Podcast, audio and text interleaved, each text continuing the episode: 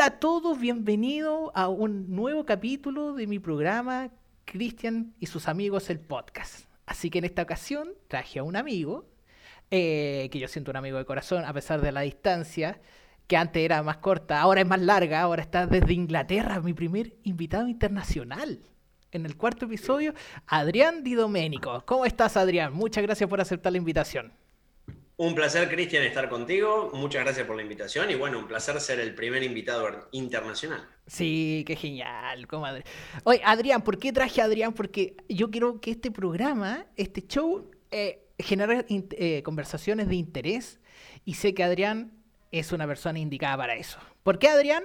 Porque Adrián es preparador físico, pero yo sé que ya está incluso ampliando ese abanico de solo que preparador físico uno se imagina que no, el que me va a ayudar a hacer sentadilla, el que me va a hacer a ver abdominales, pero Adrián es un coach integral, que no es solamente de eh, ayudarte a tener un cuerpo funcional, un cuerpo estéticamente bueno para eh, esta sociedad moderna, sino que va más allá. Así que Adrián, te, te doy ahora a ti la palabra para, para que me cuentes y te presentes.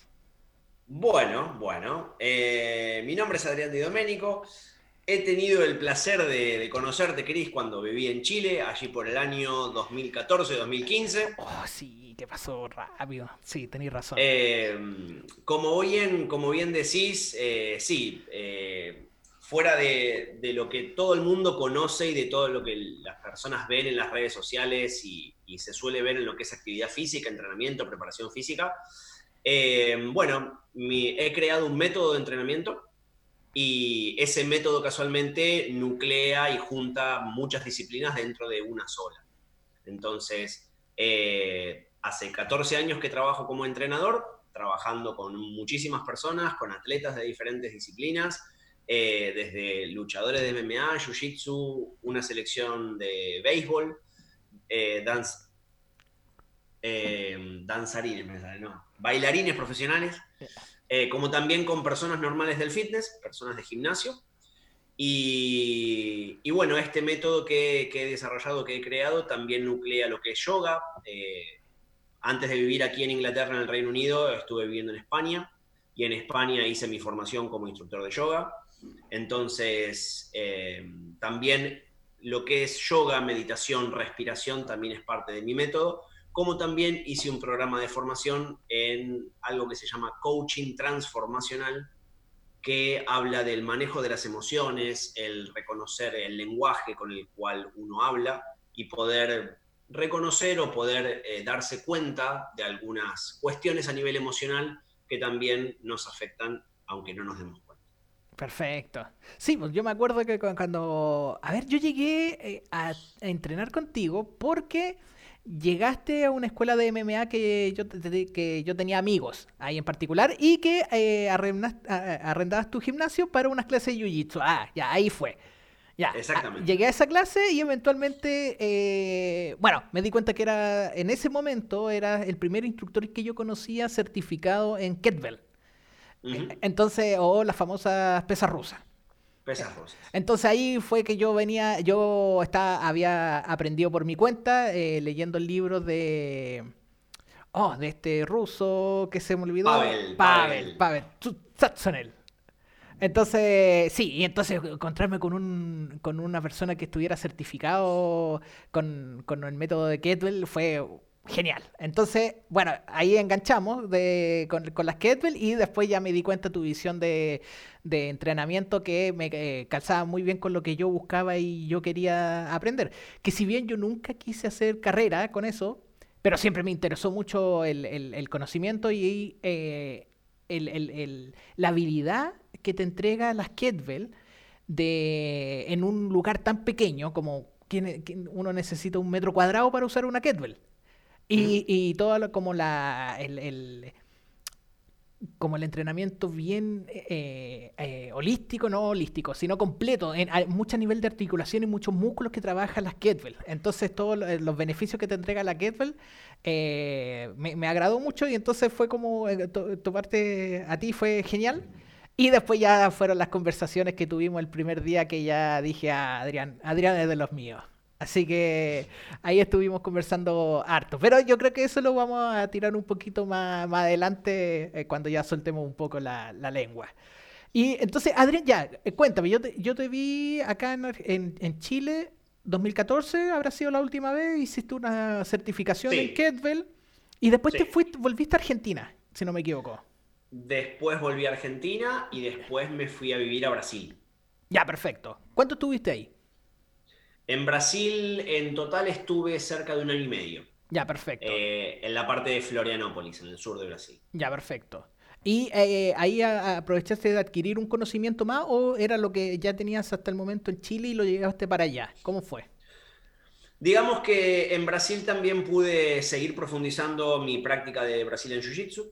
Ya. Eh, de hecho, en Brasil fue cuando me recibí una de la, la única graduación que tengo por el momento, que soy cinta azul. Ya, perfecto. Pero bueno, he dejado de, he dejado de ser un cinta blanca, cosa que en el mundo del Jiu-Jitsu es algo importante, digamos, ya, ya- que lo puedan llamar a uno graduado, es algo interesante. Eh, así- y en Brasil me pasó algo muy, muy loco. Eh, yo tengo un amigo, uno de mis mejores amigos de la infancia, que él también es profesor de yoga, y que él una vez me dijo una frase de que el yoga te encuentra. Entonces, eh, en la parte donde estaba, donde estaba viviendo, eh, rodeado de naturaleza y demás, me encontraba en la playa haciendo, eh, por ejemplo, moviéndome, haciendo sesiones de movimiento, respirando, meditando. Y, poco a poco me fui dando cuenta de que había algo que yo quería hacer.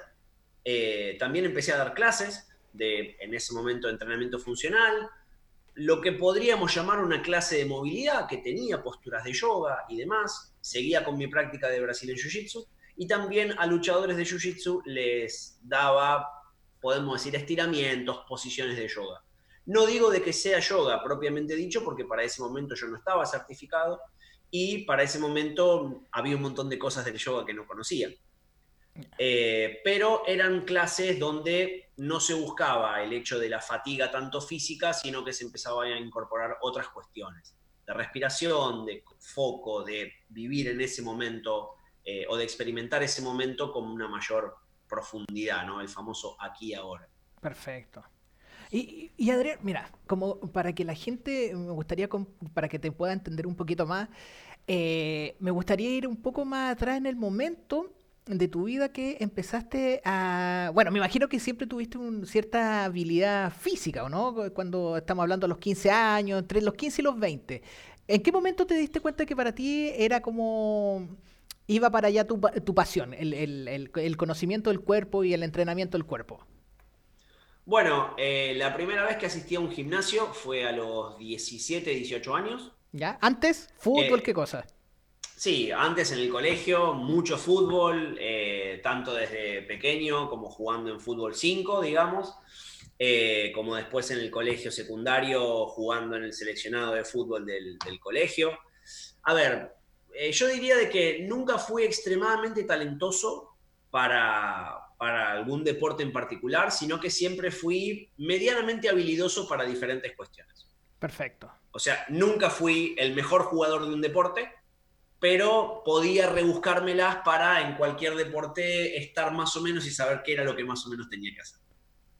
Vale. Eh, bueno, a los 18 años fue la primera vez que, que fui a un gimnasio.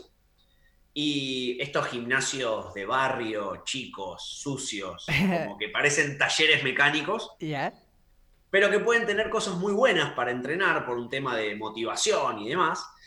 Y me acuerdo que en ese momento el instructor era un culturista, como en esa época. Yo hoy en día tengo 35 años, entonces estamos hablando de 18 años atrás, 17 años atrás aproximadamente. 2002, por ahí.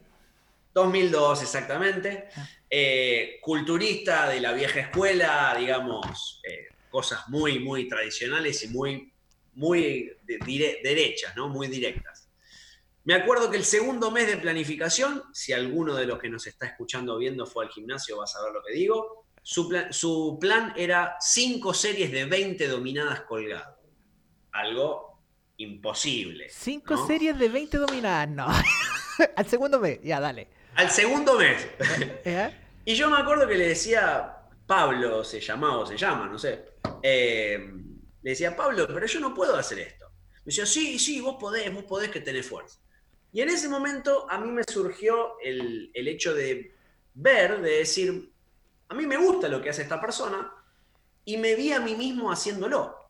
O sea, pudiendo trabajar con personas y dándole sus planificaciones de entrenamiento y me vi a mí mismo haciendo esa tarea. Ya. El compartir, Eh, compartir ese conocimiento. Sí, que en ese momento no lo tenía, digamos, pero me gustó, eh, me- en ese momento me vi a mí mismo en esa posición. Perfecto. Eh, y eso fue lo que motivó que empezara mis estudios de profesorado de educación física en Argentina. y Ah, ya, ya, perfecto. Ya, y eso fue saliendo del colegio, entonces tuviste un tiempo sin estudiar y es- empezando en el mundo del gimnasio y ahí tomaste la decisión de estudiar. Sí, Ya. exactamente. Yo salí del colegio y estuve un año sin saber qué era lo que iba a hacer. Ya, perfecto. Eh, y te que sirvió fui a trabajar con mi madre y sí, digamos, me encontré con eso y a partir de eso, al próximo año decidí eh, comenzar mi carrera. Ya, perfecto. ¿Y allá en Argentina cuánto fue de estudio? En Argentina mi carrera eran cuatro años. Ya. Eh, digamos, yo soy una persona que soy bastante como curiosa, eh, e intrépido, me gusta moverme muy rápido.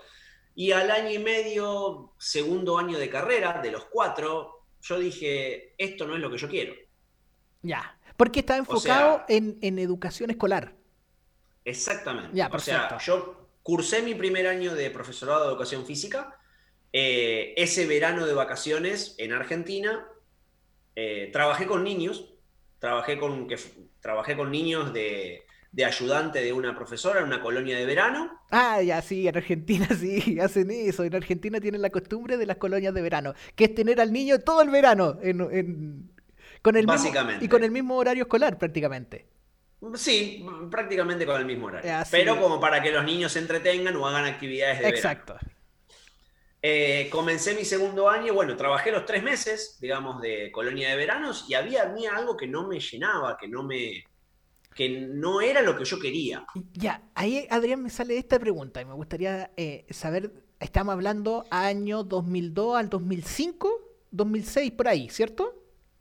Quizás, sí, por ahí. Ya. ¿Cuál es la, ¿Cuáles herramientas te entregaba a ti la universidad? Que yo creo que como a nivel latinoamericano tiene que ser igual. ¿Qué herramientas te entregaba a ti esa carrera y qué ibas a salir enseñando a los niños? ¿Qué, qué- cuál es el enfoque? Bueno, el enfoque en ese momento, desconozco cuál será el enfoque hoy en día, aunque calculo que será un enfoque pedagógico muy similar, era un enfoque muy general. O sea, había una gran cantidad de deportes, Ah, que había que cursar, pero en esos deportes a uno lo evaluaban por su performance deportiva, no por su habilidad de enseñar ese deporte. ah, entonces, perfecto. En la clase de natación uno iba a nadar, en la clase de rugby uno iba a jugar al rugby, a aprender a jugar al rugby. Ya, perfecto. Entonces como que te dan las bases de los deportes generales. Sí, sí, en ese momento era de esa forma. Como también había clases de filosofía, pedagogía, como, digamos, folclore, vida en la naturaleza. Ah, ya, ya, ya. Perfecto. Pero siempre todo a nivel de infante y adolescente. a nivel de prepararte para trabajar en un colegio. Ya, perfecto. Ya. Y entonces tuviste en la colonia de verano tu primera experiencia laboral acorde a lo que te entregó la universidad. Sí. Y no te gustó.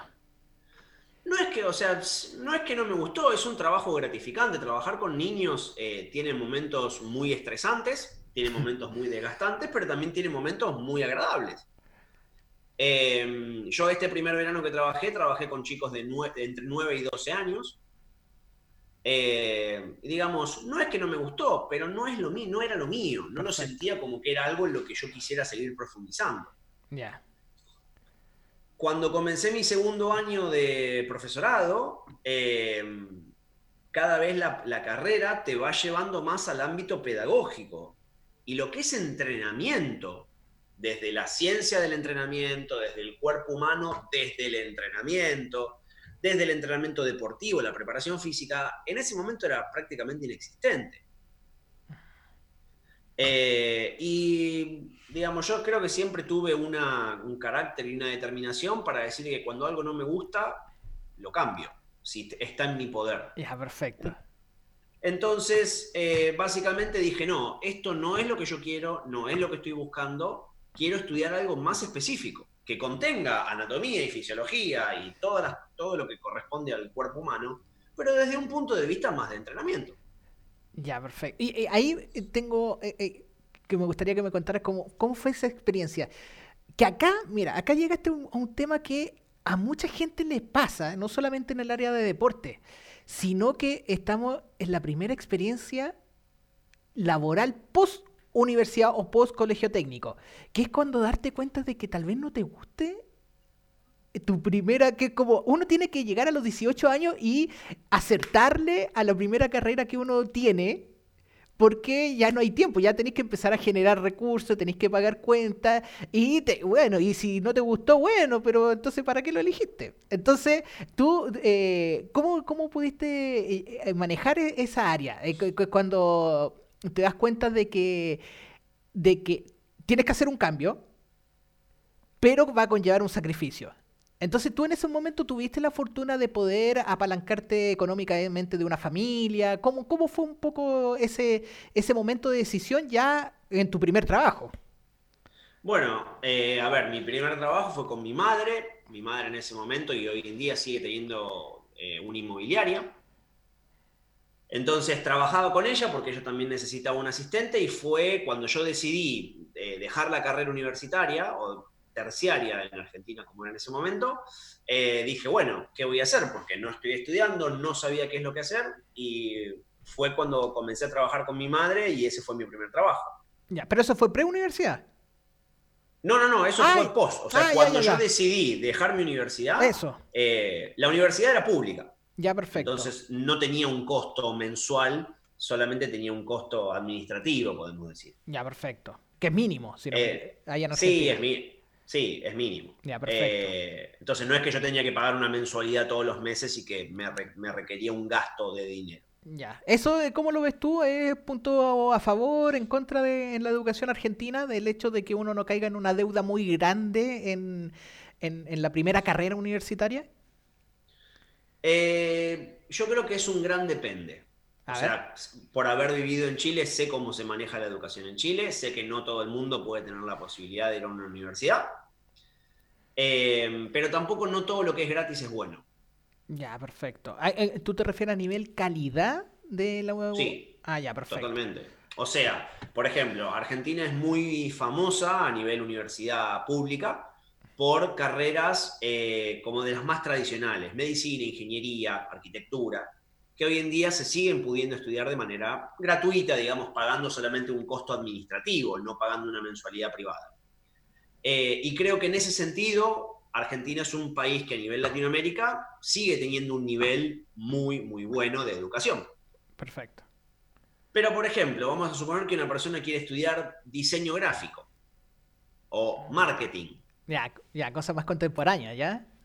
Exactamente, en ese tipo de carreras, por más de que quizás uno también puede encontrar su educación gratuita, capaz que una universidad privada para esas carreras específicamente le puede proveer oportunidades o contactos o material educativo que una educación pública no lo provee. Ya. Ah, ya da. Eh, entonces, me parece que está bueno que esté la opción de que sea público o privada y no que uno tenga que estar obligado sí o sí a ir a una universidad privada. Dale. Ya, entonces, eh, te pusiste a, trabajar con, tu madre.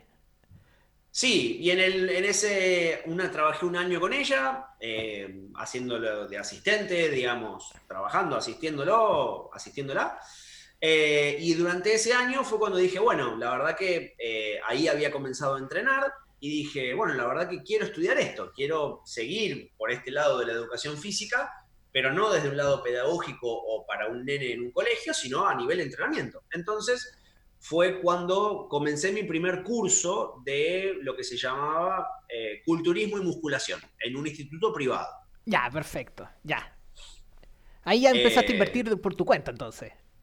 Sí, con el dinero que mi madre me pagaba por el trabajo y más por alguna ayuda que siempre hubo, digamos, eh, podía costear el costo de ese curso privado ya más, más, más técnico. Musculación y ¿Cómo se llama? Culturismo. Culturismo, ya, perfecto. Sí. ¿Y cómo fue esa experiencia?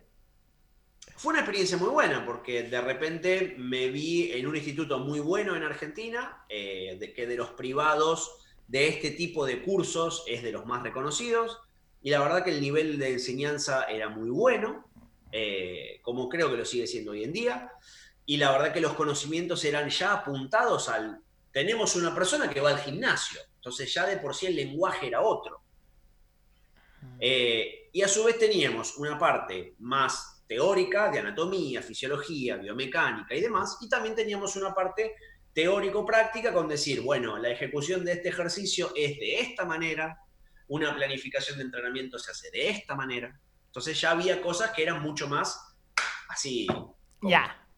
Mucho más directas, que era lo que a mí me interesaba. Y enfocado en el resultado también, pues, o sea, es como, eh, si viene la palabra culturismo, es, eh, también está conllevado. Se enfocaba mucho en, en, como lo decía, culturismo es llegar a una competencia de físico-culturismo. cuál era el enfoque de ahí?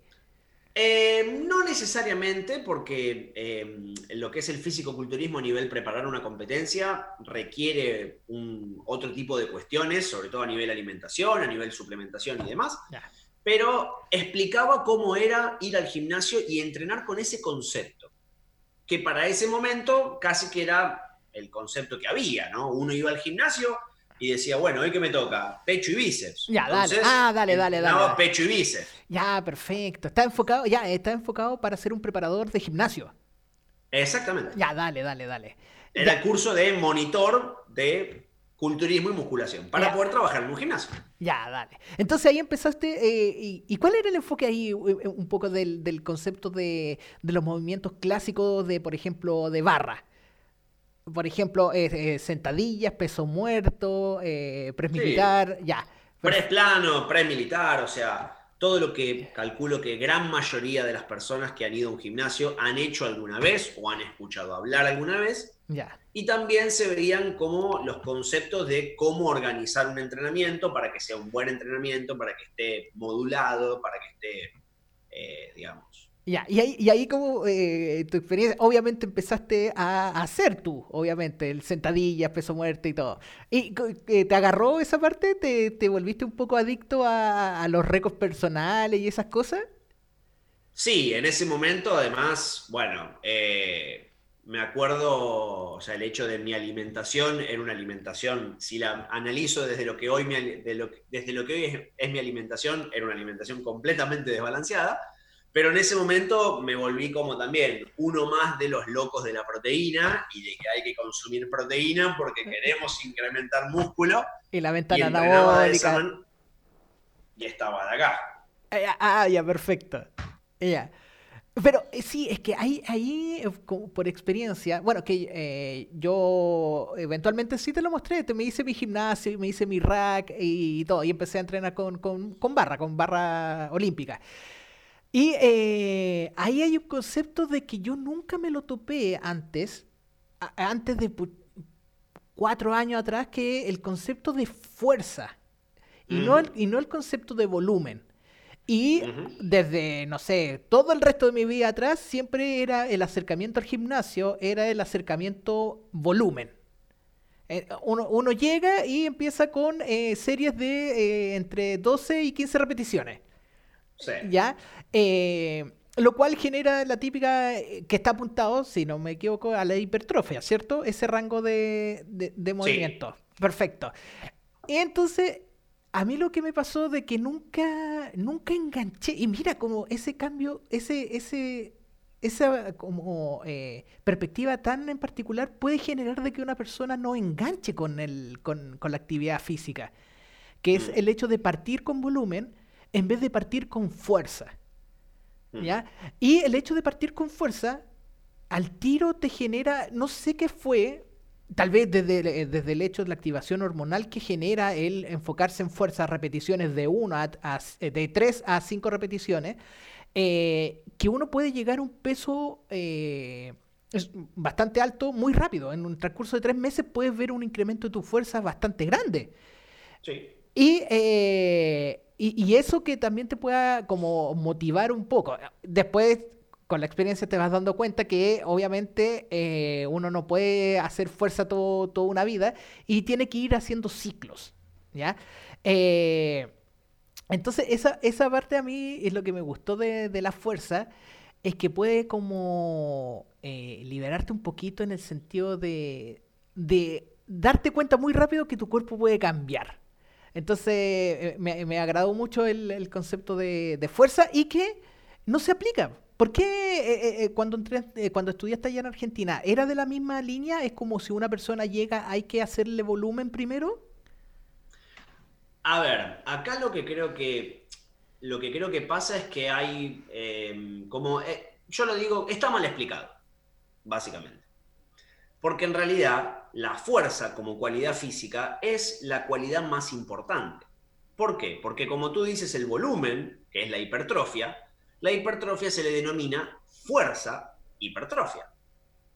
Mm. O sea, la hipertrofia también es un tipo de fuerza que tiene un rango determinado o una intensidad determinada. La fuerza absoluta, por ejemplo, que es entre una y cinco repeticiones, o seis según el autor, también es un tipo de fuerza, es una fuerza absoluta. Después tenemos la fuerza relativa. Por ejemplo, ¿quién es más fuerte, una hormiga o un elefante? Ah, eh, dependiendo del de, eh, manejo de masa corporal acorde a su peso. Exactamente. Ya, perfecto. Acorde a su tamaño, la hormiga levanta, según la hormiga, pero siete veces su propio peso corporal. Un elefante no puede levantar a otro elefante. Exacto. Ya, perfecto. Entonces, como también podemos decir fuerza, velocidad, fuerza, potencia, mm. fuerza explosiva. Exacto. Todo depende de la fuerza. La fuerza es la cualidad física que está por encima de todas las otras. Y por ende, todos tendríamos que entrenar algún tipo de fuerza. Ya, perfecto. El tema está en que muchas veces también lo que sucede es que la actividad física o los profesionales de la salud o los profesionales del entrenamiento no están demasiado bien pagos. A ver, ya, profundiza ahí. claro, que no necesariamente el profesional de la salud está bien eh, cuando digo profesional de la salud, hablo de profesional que se encarga de la parte física o que se encarga de un gimnasio o de una preparación física o de lo que sea. De que no es uno de los profesionales que esté más o mejor visto o más valorado. Mm. Sin ir más lejos en la situación en la que estamos de la pandemia global, el gimnasio es el lugar donde yo fortalezco mi sistema inmunológico. Exacto. La actividad física me mejora mi sistema inmune y por ende la respuesta que pueda tener mi sistema inmune ante una ante la condición en la que estamos viviendo. Y sin embargo, al gimnasio se lo toma como que es algo que no es, no es esencial. Sí. Puede abrir primero un local de ropa antes que un gimnasio. Exacto. Y de hecho hay un enfoque muy fuerte a los cierres de gimnasio. Eh, que, en cierto modo sí, es como obvio, sería si hay un lugar donde uno eh, se, se agrupa muchas personas y que tocan algo y que de muchas personas tocan ese algo, tiene sentido, obvio. Sí. El tema está de que entonces, ¿cómo solucionamos el estímulo físico que aporta al sistema inmunológico. Y ahí esto, no, descartémoslo. Es como ya como que ya no exista. Y que también es el hecho de que a este momento ya deberíamos haber llegado preparados. Y como ya nos juega mucho a favor, empezar a tratar de em, eh, buscar como eh, entrenar para enfocarme en el sistema inmune. Es como sí, o sea, mejor partir tarde que nunca, pero eh, la sociedad ya debería haber tenido como un poco este conocimiento de, que la actividad física es uno de los mayores estimulantes del sistema inmune. Sí, sí. Ah, bueno, es que también hay a nivel sociedad y por. Y acá, a ver, yo he tenido la suerte y el privilegio de vivir en varios lugares y en varios países. Ah. Como ahora estoy en Europa y también viví en Chile, en Brasil, soy argentino, viví en Canadá, o sea que estuve en dos continentes, podemos decir. Y es como que es muy notorio cómo eh, las distintas sociedades de los distintos países toman diferentes approach con respecto a la actividad física. Mm. Por ejemplo, aquí en el Reino Unido eh, nunca hubo una cuarentena que sea restrictiva. Aquí, por ejemplo, nunca se suspendió, nunca se prohibió la actividad física. ¿Ya? O sea, lo que se dijo aquí es que, por ejemplo, las personas podían salir una hora por día a hacer actividad física y mantener un distanciamiento social. Eso fue como en el PIC. En el no, PIC. no, eso fue siempre. Eso fue el mínimo. El mínimo fue que todas las personas podían salir una hora por día a hacer actividad física. Ya, perfecto. ¿Y eso escaló a, a qué? ¿Hasta qué punto? A que mañana, por ejemplo, a partir de mañana eh, se pueden juntar hasta grupos de cinco personas haciendo actividad física al aire libre, manteniendo una distancia de dos metros entre sí. Ah, bien, pues bueno, o sea, es como, sabe, allá es como que ahí hay, un- hay un ministerio de salud que dice no paremos la actividad física. No sé por qué será, porque ¿Ya? a su vez el Reino Unido ha recibido muchas críticas de parte de la Unión Europea, sobre todo porque ahora no estamos más en la Unión Europea, Ah, etcétera, etcétera, etcétera, etcétera. Cierto. Pero hay otros países, Argentina, por ejemplo, Argentina tiene una cuarentena súper restrictiva y que para que uno salir de su casa necesita un permiso de circulación, como en. Chile pagan para manejar los autos. Ya. Eh, y es como decir, ¿y por qué un país toma una decisión pro actividad física y el otro país toma una decisión en contra de la actividad física? Y ahí, oh, No lo sé. eh. Pero ahí sí, es que, pucha, y en, y en Brasil, ¿cómo, cómo es, ya que estuviste en, en- en- en Brasil, cómo es el, el- el pueblo brasilero con respecto a la actividad física? ¿Es como todos hacen? ¿Es- ¿Todos son talentosos para algún deporte como, como se le ve a nivel mundial? Bueno, yo en, Bra- en Brasil viví en dos lugares, viví en Río de Janeiro y viví en Florianópolis. Ya. Florianópolis por la cercanía con eh, Argentina, Uruguay y Paraguay, tiene el, el brasileño del sur de Brasil, comparte muchas más costumbres eh, que el brasileño de otra parte, porque Brasil es un país muy grande y como que son muchos países dentro de uno solo. Ah, perfecto, ya. Entonces, como que un brasileño del norte de Brasil es negro con rastas, ¿Ya? y un brasileño del sur puede ser rubio de ojos celeste porque tuvieron mucha inmigración alemana. Ah, ya, dale, dale. Y capaz que no comparten muchas costumbres entre sí, pero los dos son brasileños. ya, perfecto. Entonces, en Florianópolis, por ejemplo, eh, lo que tiene es que hay mucha naturaleza y hay mucha capacidad o muchas eh, formas de hacer actividad física al aire libre. Simplemente estar al aire libre en una playa haciendo surf o haciendo trekking o haciendo un sendero o lo que sea. Eh, la vida al aire libre se vive mucho, además por el clima, obviamente. Ya, perfecto. Y, ¿Y en en Río? Río de Janeiro ya es como que si tú no estás en la playa eh, medianamente con una buena forma física y si no juegas al fútbol, ya es como que la- hay alguna gente que te va a mirar raro. Ya. Eh, pero bueno, porque a su vez el, el carioca, que es el que vive en Río de Janeiro, tiene una fama de no trabajar y de justamente estar todo el día en la playa jugando a algo. ya, perfecto. Ya. El- y bueno, y, y- y volviendo al tema de- del, del concepto de fuerza, ¿ya? Sí. Eh, entonces tú empe- empezaste a estar estudiando eh, culturismo y preparación física, ¿no? ¿Cómo era? Y musculación. sí. Musculación, ya. Entonces, empezaste a, a trabajar entonces en el, en, el, en el rubro gimnasio, entonces, después de Sí, estudiar antes, eso. antes de, o sea, ese curso que yo hice, que fue mi primer curso de culturismo y musculación, fue un año. Y antes de terminar ese curso, antes de terminar ese año de, de cursada, eh, yo ya había conseguido un trabajo en un gimnasio. Ya, perfecto. Ya, y ahí cuéntame, cuéntame, que eso yo lo encuentro interesante porque, eh, bueno, yo de mi punto de vista, nunca, nunca fui talentoso con, con los deportes. Eh, porque yo también vivía en Argentina eh, y el tema de que a mí el fútbol nunca me llamó la atención, ¿ya? Pero a mí lo que me llamaba la atención es que yo encuentro que toda, la pers- toda persona siempre va a tener una actividad física que le va a gustar. El tema está de que no mucha gente tiene la oportunidad de experimentar eh, eh, todos los deportes o todas las actividades físicas. Y a mí el fútbol no. El fútbol hasta el día de hoy no, no me agrada. Lo encuentro muy largo, no, no sé, no lo encuentro divertido. Pero las artes marciales y la bicicleta, sí, pues me encanta. Me encanta.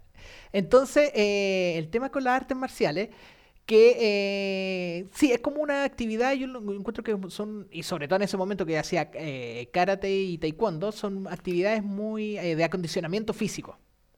¿Ya? Entonces después uno se pierde, se llega a salir un año e intenta volver y mantener su ritmo, siempre es una sensación muy desagradable. ¿Ya? Entonces yo siempre sufrí, yo siempre sufría que el volver a retomar una actividad física siempre era doloroso. Entonces siempre conllevaba un, gasto de voluntad, que yo tenía que gastar, que tenía que gastar mi voluntad para saber qué iba a pasar por ese proceso desagradable. ¿Ya? Mm. Y que después el estudiar y el empezar a, el concepto de Kettlebell, el concepto de fuerza, como lo que habla Pavel, se acabó eso. Porque es como puedo tener un acercamiento al entrenamiento sin tener esta sensación desagradable. Entonces, siempre cuando retomo el ejercicio con el concepto de fuerza, puedo después eh, empezar a experimentar con acondicionamiento físico o con volumen o otras cosas que son un poco más desagradables para el cuerpo, que es como cuando eh, queda uno dolorido después de la sesión de ejercicio. Entonces, eh, en el gimnasio, si uno entra, uno empieza siempre al otro día como, ¿por qué me metí al gimnasio? Si me duele todo el cuerpo. Entonces, ¿cómo tú saliste también con ese conocimiento de, de, musculación? No, no, no, no, no. No, ahí yo creo que va a depender de, de lo que es la, la conciencia de cada uno. O sea, yo hoy mirándome, hace 14 años que trabajo como entrenador en diferentes, eh, de diferentes formas, y, y, hoy tengo una visión completamente distinta a lo que tenía en ese momento. Y no es que lo que tenía en ese momento esté mal, pero simplemente en mi evolución personal he llegado o he eh, trazado otro camino o he evolucionado hacia diferentes cosas, hacia diferentes conceptos. Eh, yo creo que siempre dije que la persona que dice que no le gusta la actividad física, una puede ser porque no encontró qué es lo que realmente le gusta o la moviliza, y otra es porque yo siempre dije que tuvo malas experiencias. Mm. Eh, todos hemos pasado, creo, o la gran mayoría de personas que pueden llegar a estar escuchando o viéndonos, eh, todas esas personas pueden haber pasado por ese primer día de gimnasio o esa primera semana de gimnasio donde al otro día me levanto y estoy y decir, respiro y me duele. Exacto. O, paréntesis, el otro día me di cuenta de que los gringos tienen una palabra para esa sensación que es el sore. ¿Cierto? Ya. En español, ¿cuál es, cuál, ¿cuál es la palabra parecida? Porque en, eh, Chile hay como... En, español se, se, diría o fatiga muscular, en España dicen agujetas. Esas, las agujetas. Perfecto. Acá agujetas son los cordones de la zapatilla. Claro. Fatiga muscular, digamos. Ya, perfecto. Fatiga muscular, ah, estamos bien. Ya, porque acá en Chile fatiga muscular es cuando uno hace una actividad física y está haciendo la actividad física y le viene como la descompensación de azúcar, que es como irse a blanco o sentir hormigueo. Ya, eso es como eh, fatiga muscular. Bueno, pero eso no, eso no tiene nada que ver con la fatiga muscular. No. Eso es que baja la presión arterial. Exacto. Y eso es cuando uno se puede llegar incluso hasta desmayar. Totalmente. Ya, perfecto. Sí, acá en Chile yo todavía no encuentro la palabra exacta. Es como fatiga muscular, es como cuando ya estás haciendo una repetición y no puedes más. Eso sería como una fatiga muscular. Pero lo de acá es como andar adolorío, como decimos en Chile. Eh, la palabra técnica de eso, que es una sigla, porque a los americanos les gustan mucho las siglas, se le dice DOMS, D-O-M-S. ¿Ya? ¿Y qué sería? Que en inglés es Delay Onset of Muscle Soreness, que sería como el síndrome eh, retrasado de eh, fatiga muscular. Ya, perfecto. Ah, ya. Ya, es el nombre científico del, del DOM. Sí, así es como se, sí, DOMS, así es como se dice. Ah, perfecto. Ya, entonces ahora voy a decir, tengo em, ando, ando DOM. Por ejemplo, claro, claro. Por ejemplo, eh, nosotros en, la actividad física o en el gimnasio, en el entrenamiento, podemos decir de que está la mentalidad del no pain, no gain, como sin dolor no llegas a ningún lado, y que eso en cierta forma, en cierto contexto, puede llegar a ser verdad, en un contexto muy chiquitito, en un tiempo y en un lugar determinado. Eh, y después, por ejemplo, eh, principalmente de la forma que yo estoy trabajando en estos momentos o hoy en día, es el hecho de decir, de preparar la estructura para que esté preparada para lo que se viene. Perfecto. Y eso no necesariamente tendría que ser una, algo que te dé un dolor insoportable. donde no te puedas mover, donde te sientas todo agarrotado, donde sientas que el cuerpo que toses y te duele. Por lo general, cuando uno experimenta eso, es porque hizo más de lo que su cuerpo estaba preparado para tolerar. Perfecto. Ya. Sí, pues y eso, pucha, a nivel de, experiencia, es como que para mí el, preparador físico debería saber de que es como... uno como preparador físico puede tener dos posturas. Yo quiero trabajar con gente que aguante eso. Acá el que no mm. está dispuesto a aguantar eso, no, que yo prefiero hacer el filtro.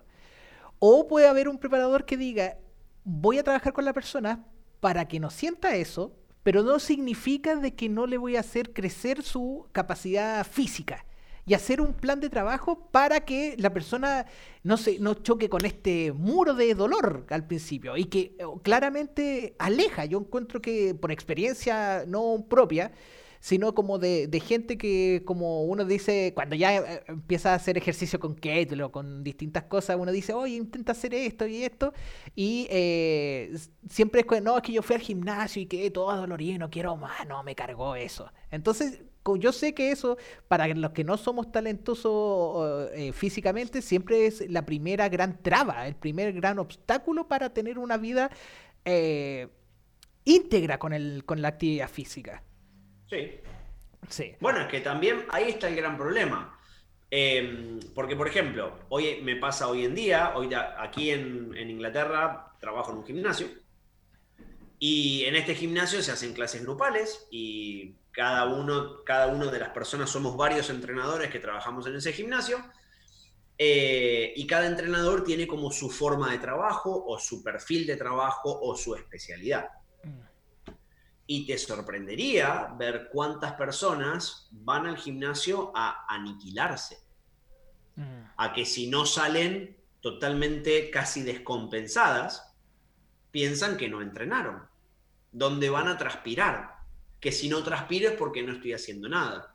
Entonces también hay una mentalidad de toda la industria que vende de que hay que destrozarse, de que la actividad física es algo que es destructivo, y en realidad, el hacer actividad física y preparar a tu cuerpo para disfrutar el movimiento, que no necesariamente es hacer ejercicio, el movimiento, tendría que ser una actividad o una disciplina completamente satisfactoria a nivel físico. Perfecto. No tendrías que pasar por grandes dolores de que te inmovilicen. Porque si vos entrenás un día lunes, vamos a suponer que el día lunes empezaste el gimnasio, te anotaste en el Pacific y fuiste y pagaste tus 20 lucas y dijiste, hoy empiezo para llegar al verano a Reñanca todo, todo cortado. Empiezas el lunes. El lunes hiciste una hora y media. Hacía dos años que no hacías actividad física. El lunes fuiste una hora y media. El martes, ya el lunes te, había, te costó. El martes hiciste una hora. El miércoles decís, le pongo mucho el pecho voy 40 minutos. El jueves estás destruido. El viernes estás destruido. Porque lo que no sabemos también es que este DOMS que dijimos, esta fatiga, el punto más alto es entre las 36 y las 48 horas post ejercicio. Bueno, ahí apareció mi hijo. entre las 36 primera hora, ahí viene como el, el, gran... Entre las 36 y 48 es donde se suele sentir más. Puede durar hasta 72, según lo que haga. Sí, sí. A ver, y que es como por experiencia propia, es ya el día del ejercicio, al otro día te puede doler, siempre el segundo día duele más y el tercero empieza a desaparecer. Para el cuarto día poder como decir ya puedo volver. Que puede haber situaciones que te puede durar más. Depende de cada cuerpo. Pero, por ejemplo, si, seguimos ese mismo ejemplo, el lunes fui al gimnasio, me maté una hora y media. Ahí ya tengo una cuota de agujetas que se van a venir. Vamos a decir a las 48 horas después. El martes también fui y vuelvo a renovar esa cuota y a las 48 horas también me van a agarrar. Y el miércoles fui, hice un poquito menos, pero igual hice. Dale. Entonces, entre el viernes y el sábado, mi cuerpo va a estar en una sensación de dolor que no me voy a poder levantar de la cama. Exacto. Y al próximo lunes lo más probable es que no quiera ir al gimnasio. Exacto, por la mala experiencia. Exactamente. Sí. Ya, entonces, ya, ahora comencemos por donde yo quería como llevar el programa de hoy. Una persona que está desconectada con su cuerpo, ¿ya? Eh, que para mí, eh, una persona desconectada con el cuerpo eh, puede tener un montón de justificaciones, pero es una persona que está desbalanceada en todos los aspectos de la vida. Si uno no, no, está, uno no está con una base física mínima, eso se ve reflejado en lo laboral, en lo emocional, en lo espiritual. Entonces es como uno viene con muchas cargas. Si uno, una persona ya llega con un sobrepeso, una obesidad, o incluso como los, los falsos magros, que, que, son los flacos sin condición física. Entonces, personas que no, por, ¿cómo serían los, los ectomorfos? ¿Cómo son? Los masomorfos. endomorfo, mesomorfo y ectomorfo. Ya, y los flaquitos son los ectomorfos. Ectomorfos, que es gente que eh, tiene la habilidad de no acumular grasa, pero no tienen fuerza y tienen mala condición física. Toda esa área, si una persona está débil físicamente, eh, lo va a conllevar a, las distintas áreas de su vida. ¿Cómo tú abordas esa área, Adrián? Alguien que tiene la intención. ¿Ya? Es una persona, tú lo notaste y tú sabes que tiene la intención de cambiar eso en su vida. ¿Ya? ¿Cómo lo abordas? Lo primero que yo les pregunto hoy en día a las personas que están aquí trabajando conmigo y que trabajan conmigo, ya sea a modo virtual, online o presencial, es que les pregunto si les duele algo, si tuvieron lesiones. Ya. ¿Y de qué trabajan? O sea, básicamente, ¿en qué posición pasan la gran mayor parte de su día? Si la persona tuvo una lesión, todo su cuerpo se reestructuró en base a esa lesión. Se adaptó tuvo que tener cambios en base a esa lesión. De por sí yo asumo de que si se lesionó no se rehabilitó bien, porque son muy pocas las personas que completan su proceso de rehabilitación o que vuelven a estar no solamente igual, sino mejor que antes de su lesión. Si le duele algo, el dolor también es una gran llamada del cuerpo de que algo no está funcionando. Perfecto. Y después si me dice que trabaja en una oficina, por ejemplo, enfrente de un computador, yo ya tengo, por mis años de experiencia, un montón de categorías que sé que esa persona va a tener que trabajar. Perfecto. Que en resumida, el, oficinista sufre mucho de eh, acortamiento de los músculos. Depende. Ya, ya. No, pero sigue, sigue. Después. O sea, el vamos a decirlo de otra forma, el oficinista de qué no sufre. Perfecto. Exacto. Entonces, em, yo en base, a esas tres eh, en base a esas tres preguntas, que son, o sea, lo describo de manera muy básica, pero la persona en, en cuanto me empieza a contar si tuvo alguna lesión, si no tuvo alguna lesión, si le duele algo, si no le duele algo y de qué trabaja, yo ya empiezo a analizar de qué manera me cuenta lo que me cuenta. Ya. Utilizando qué palabras me cuenta lo que cuenta. Mm. Si puedo, eh, puedo reconocer en su lenguaje lo que se llaman pensamientos limitantes. Si puedo reconocer en su lenguaje términos absolutos, como bien, mal, lindo, lindo, feo, bueno, malo. Esto está bien, esto es así. Todas esas palabras o formas de expresión también dan una, eh, denotan que esa persona piensa de una determinada manera. Y en base a cómo esa persona yo analizo o hago una hipótesis de qué piensa, voy a tratar de encarar mi mensaje para que esa persona lo entienda, porque cada uno entiende las cosas de una manera diferente. Mm. Por eso el teléfono descompuesto es descompuesto, porque cada, una, cada persona que habla le agrega algo diferente o lo dice de otra forma y el concepto que empezó se va distorsionando o va cambiando hasta convertirse en algo completamente distinto. Ya, perfecto. Y con esta información, entonces, ¿cuál es el primer acercamiento? ¿Cuáles son los pasos a seguir? Ya recopilaste esta información del, paciente. Sí. Eh, entonces, mi forma de trabajo y el método que yo he desarrollado hoy en día que se llama el Spider Web, digamos. Spider Web es una telaraña porque habla de que hay muchas cosas que están interconectadas. Exacto. Ese método tiene tres fases. O sea, el método en sí se basa en tres cosas. La primera fase es reforzar la estructura. Por ende, antes de reforzar la estructura, tengo que hacer una evaluación, un diagnóstico de ver cómo esa estructura está funcionando. Perfecto. Si la persona es un oficinista, yo ya sé que esa persona va a tener glúteos débiles, flexores de cadera cortados, problemas en su postura y mucha tensión en los trapecios, por ejemplo.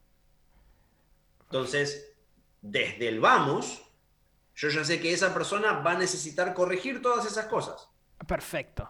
Antes de trabajar fuerza, volumen, acondicionamiento físico. Todavía no estamos hablando de eso. Perfecto. Ya, ¿y ahí qué pasa? ¿Cómo, cómo, te, ¿Cómo sientes tú que recibe esta persona? Que aparte una persona ya viene programada desde su clase de educación física del colegio, desde cuando intentó ir al primer gimnasio la primera vez.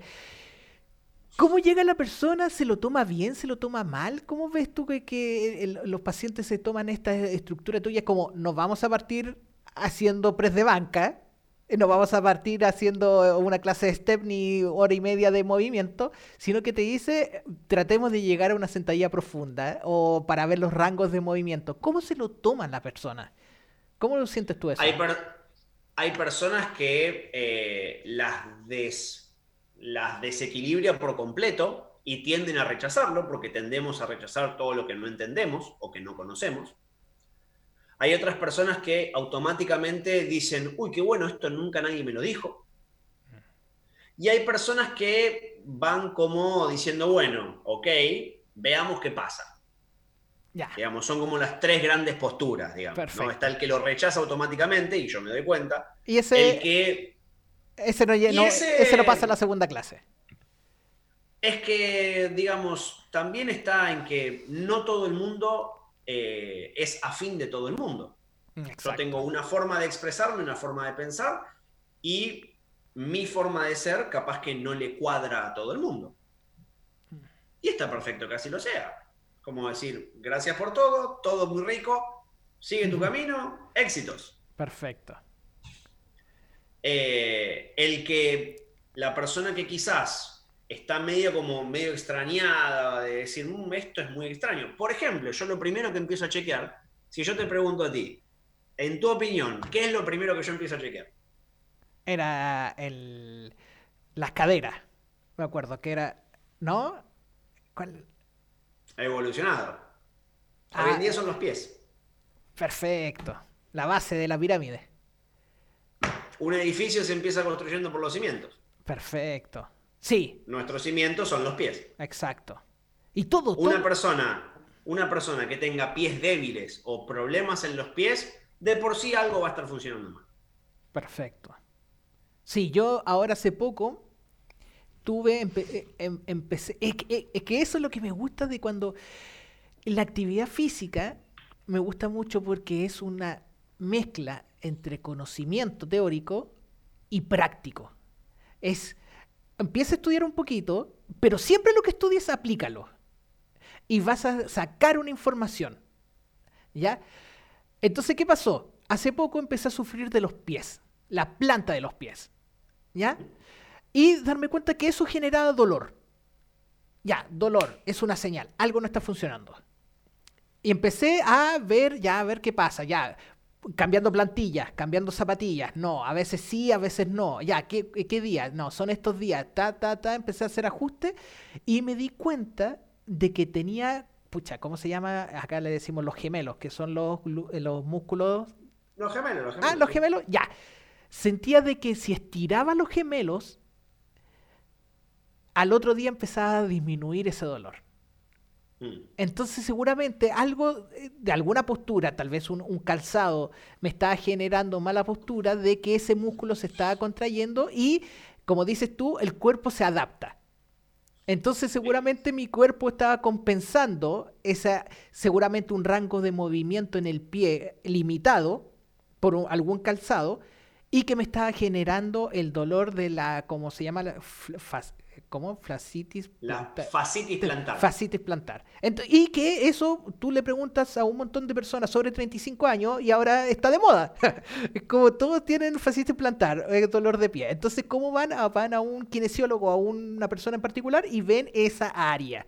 Ya, ya, tú tienes dolor acá, ya, te vamos a hacer ultrasonido acá, te vamos a hacer masaje acá. Pero nadie va y te dice, ya, a ver, hace ciertas posiciones. Ah, pero mira, te das cuenta de que este músculo también está con dolor y que está muy ligado o directamente ligado a la parte que te duele. Ah, no. Entonces es como llegar a ese, a ese conocimiento de poder darse cuenta de que es una cadena. El cuerpo humano es una cadena que parte desde la planta de los pies y termina hasta la coronilla. Está, y, están, Exactamente. y están todos conectados. Sí, entonces sí, y eso es muy... Hay un, hay un gran tema de que mm, nos han enseñado o todo el mundo ha escuchado o se ha asumido de que estamos acostumbrados a solucionar síntomas. Exacto. Y mm. no a buscar las posibles causas. Sí. Entonces, también hay un... Que, que viene de, la medicina tradicional. La medicina tradicional tiene, tiene el mismo enfoque. Sí, digamos, es un enfoque de solucionar el síntoma o de tratar la enfermedad, no de tratar a la persona. Mm. Entonces, por ejemplo, si a mí me duele la rodilla y voy a mi médico clínico o voy a directamente a un, a un traumatólogo, sin juzgar a nadie, sin hablar mal de nadie, pero por lo general, si una persona tiene dolor de rodilla, el traumatólogo le va a mirar la rodilla y va a intentar analizar de qué es lo que pasa en la rodilla porque en la educación física que yo he estudiado, también me han dicho que los músculos funcionan de una determinada manera y que el cuerpo humano se mueve de una determinada manera. Y yo te voy a explicar una cosa muy sencilla para que se entienda. Y también para que, si podemos eh, intentar darle una pizquita de una idea a una de las personas que nos está escuchando. La medicina llegó a la conclusión de cómo funcionan los músculos, llámese flexión, extensión, ¿no? cualquier tarea que tenga un músculo, por ejemplo, que mi bíceps hace la flexión de codo, ¿no? Analizando cadáveres, poniendo electrodos en cadáveres, que obviamente estaban de manera horizontal, y viendo lo que pasaba con ese cuerpo, con ese cadáver, cuando le ponían un electrodo. Entonces, si yo, estoy acostado en una camilla y pongo un electrodo en mi bíceps, como mi bíceps se inserta aquí y se inserta en el hombro, claramente mi bíceps va a hacer esto y se va a contraer. ¿Por qué? Porque estoy en una, en una posición acostada y no tengo gravedad y ese electrodo hace que mi cuerpo reaccione de una cierta manera. ¿Estamos hasta ahí? Ya. El tema es que cuando el cuerpo está, en, el cuerpo está vivo, en movimiento y en posición de pie, con gravedad en contra, con todas las fuerzas físicas que rigen nuestro entorno, el cuerpo humano rara vez, si no alguna vez, funciona de la manera que ese tipo de estudio anatómico habla. Ah, perfecto, sí, ya tiene todo el sentido. El ejemplo más claro, más claro, es lo que se llama el recto anterior del abdomen, que es mis abdominales, el six-pack, el six pack, que va desde aquí hasta aquí. ¿Ya? Para, los que son, para los que son técnicos, desde la sínfisis pubiana en el, en el pubis hasta, la, hasta el esternón. ¿Ya? hablando mal y pronto. Esa musculatura mismo cadáver, un electrodo insertado en ese músculo, el tronco hace esto, se pliega. ¿Ya? Por eso la gente hace abdominales. Porque la anatomía ha dicho de que el recto anterior del abdomen hace la flexión de tronco. ya, como basándose en estudio de cuerpos muertos, en vez de estudio de cuerpos vivos. Exactamente. Un cuerpo en movimiento, un cuerpo de pie, su recto anterior del abdomen, primero que nunca trabaja solo. Exacto. Y segundo, de que en posición de pie, en movimiento, de una manera dinámica, el recto anterior del abdomen no hace la flexión de tronco, hace exactamente lo contrario. Ah. Previene la extensión de la columna para evitar que mi columna se lastime. Perfecto, sí. Entonces, Muchas veces pasa eso, que entrenamos una cosa o vemos al cuerpo humano de una forma cuando en realidad funciona de otra forma. Mm. Sí. Bueno, y eso también pasa de cuando empezamos a desconectar la experiencia con el conocimiento y que esto también está pasando en muchas áreas, pues, desde, no sé, desde el estudio en, cualquier cosa, que es como, ah, hay que replicar lo que dice la academia, pero cuando lo pongo en práctica, prácticamente tengo que empezar de nuevo. Sí. Ya, perfecto. Eh, ya. Y eh, bueno, y eh, entonces este, me empiezas a trabajar, em, empiezas a enfocarte en, en, la parte del dolor del paciente, también te empiezas a enfocar un poco en la parte de, de del lenguaje, y después ya, ¿cuál, ¿cuáles son tu, tu metodología de ejercicio? Bueno, mi metodología. Primero una cosa. A ver. yo no le digo pacientes. Ya, ¿cómo le dices? Alumnos. Perfecto. Dale. Tampoco les digo clientes. Yo no tengo clientes, yo tengo alumnos. Perfecto. Em, entonces, como yo dije, la primera fase del método con el, con el, cual yo he desarrollado es la fase de mejorar la estructura. Si los pies estaban chuecos, corregir los pies. Si había alguna musculatura que estaba demasiado tensa, intentar hacer que el cuerpo empiece a reprogramarse de la manera natural, para que no haya dolor. Perfecto. Entonces eso lo empezáis a trabajar con mejorando los rangos de movimiento. Y mejorando los rangos de movimiento, mejoras posturas. ¿Cómo, cómo empezáis a, trabajar posturas? Si mejoras los pies, tu postura mejora. Ya, perfecto. Yo, en toda mi vida, hasta los 24 años, tuve eh, poco arco en los pies. Utilicé siempre plantillas ortopédicas. Cuando era chico en el colegio, hasta usé zapatos ortopédicos y tuve la mala, mala experiencia, que no se la deseo a nadie, de a mis 15 años, por tres años hice boxeo y desarrollé lo que se llama periostitis. El periostio es una capa que recubre los huesos y esa capa cuando se inflama provoca un dolor y una contractura de toda la musculatura de la tibia que es muy desagradable porque no puedes ni caminar. Y mi, con, la, con el uso de plantillas hasta los 24 años, mis pies nunca mejoraron. Y yo siempre tuve los pies exactamente igual. ¿Ya? ¿Y cuándo cambió? Cuando dejé de usar plantillas, cuando cambié el calzado y cuando, pasé a, cuando empecé a pasar más tiempo descalzo. Perfecto. Entonces, porque esto es muy sencillo, si un edificio tiene sus cimientos bien construidos, la estructura es sólida, puede hasta soportar terremotos, como en Chile las estructuras están preparadas para eso. Si los cimientos no están bien construidos o no tienen la profundidad necesaria, etcétera, etcétera, etcétera, la estructura de por sí es débil. O se va a resquebrajar o no va a ser resistente a movimientos telúricos. Y el problema está en los cimientos, no en el octavo piso. El problema viene de abajo. Ya, perfecto. Con nuestro cuerpo es exactamente lo mismo. Con pies débiles no voy a llegar a ningún lado y siempre va a haber algo que va a molestar, que va a doler, que va a estar tenso. Mm. Porque también la otra cosa es que siempre pensamos que nuestro cuerpo juega en el equipo contrario. Cuando se nos contractura mucho una musculatura, cuando la cintura, los lumbares empiezan a dolernos, decimos, pucha, ¿por qué me duelen los lumbares? ¿Ya? En vez de darnos cuenta de que nuestro cuerpo nos debe haber mandado un montón de señales. Antes de. y que los lumbares fueron los últimos héroes, los últimos 33 que nos sostuvieron hasta que dijeron no, puedo, no podemos más. Hemos trabajado de más durante mucho tiempo y ahora no nos queda otra más que dar la señal de dolor porque no podemos tolerar más esta carga de más que estamos tolerando. Y ahí viene eh, lo que yo también le escuchaba a Paul Check, el maestro dolor, el doctor dolor. El doctor dolor, exactamente, los cuatro, los cuatro doctores. Que es como...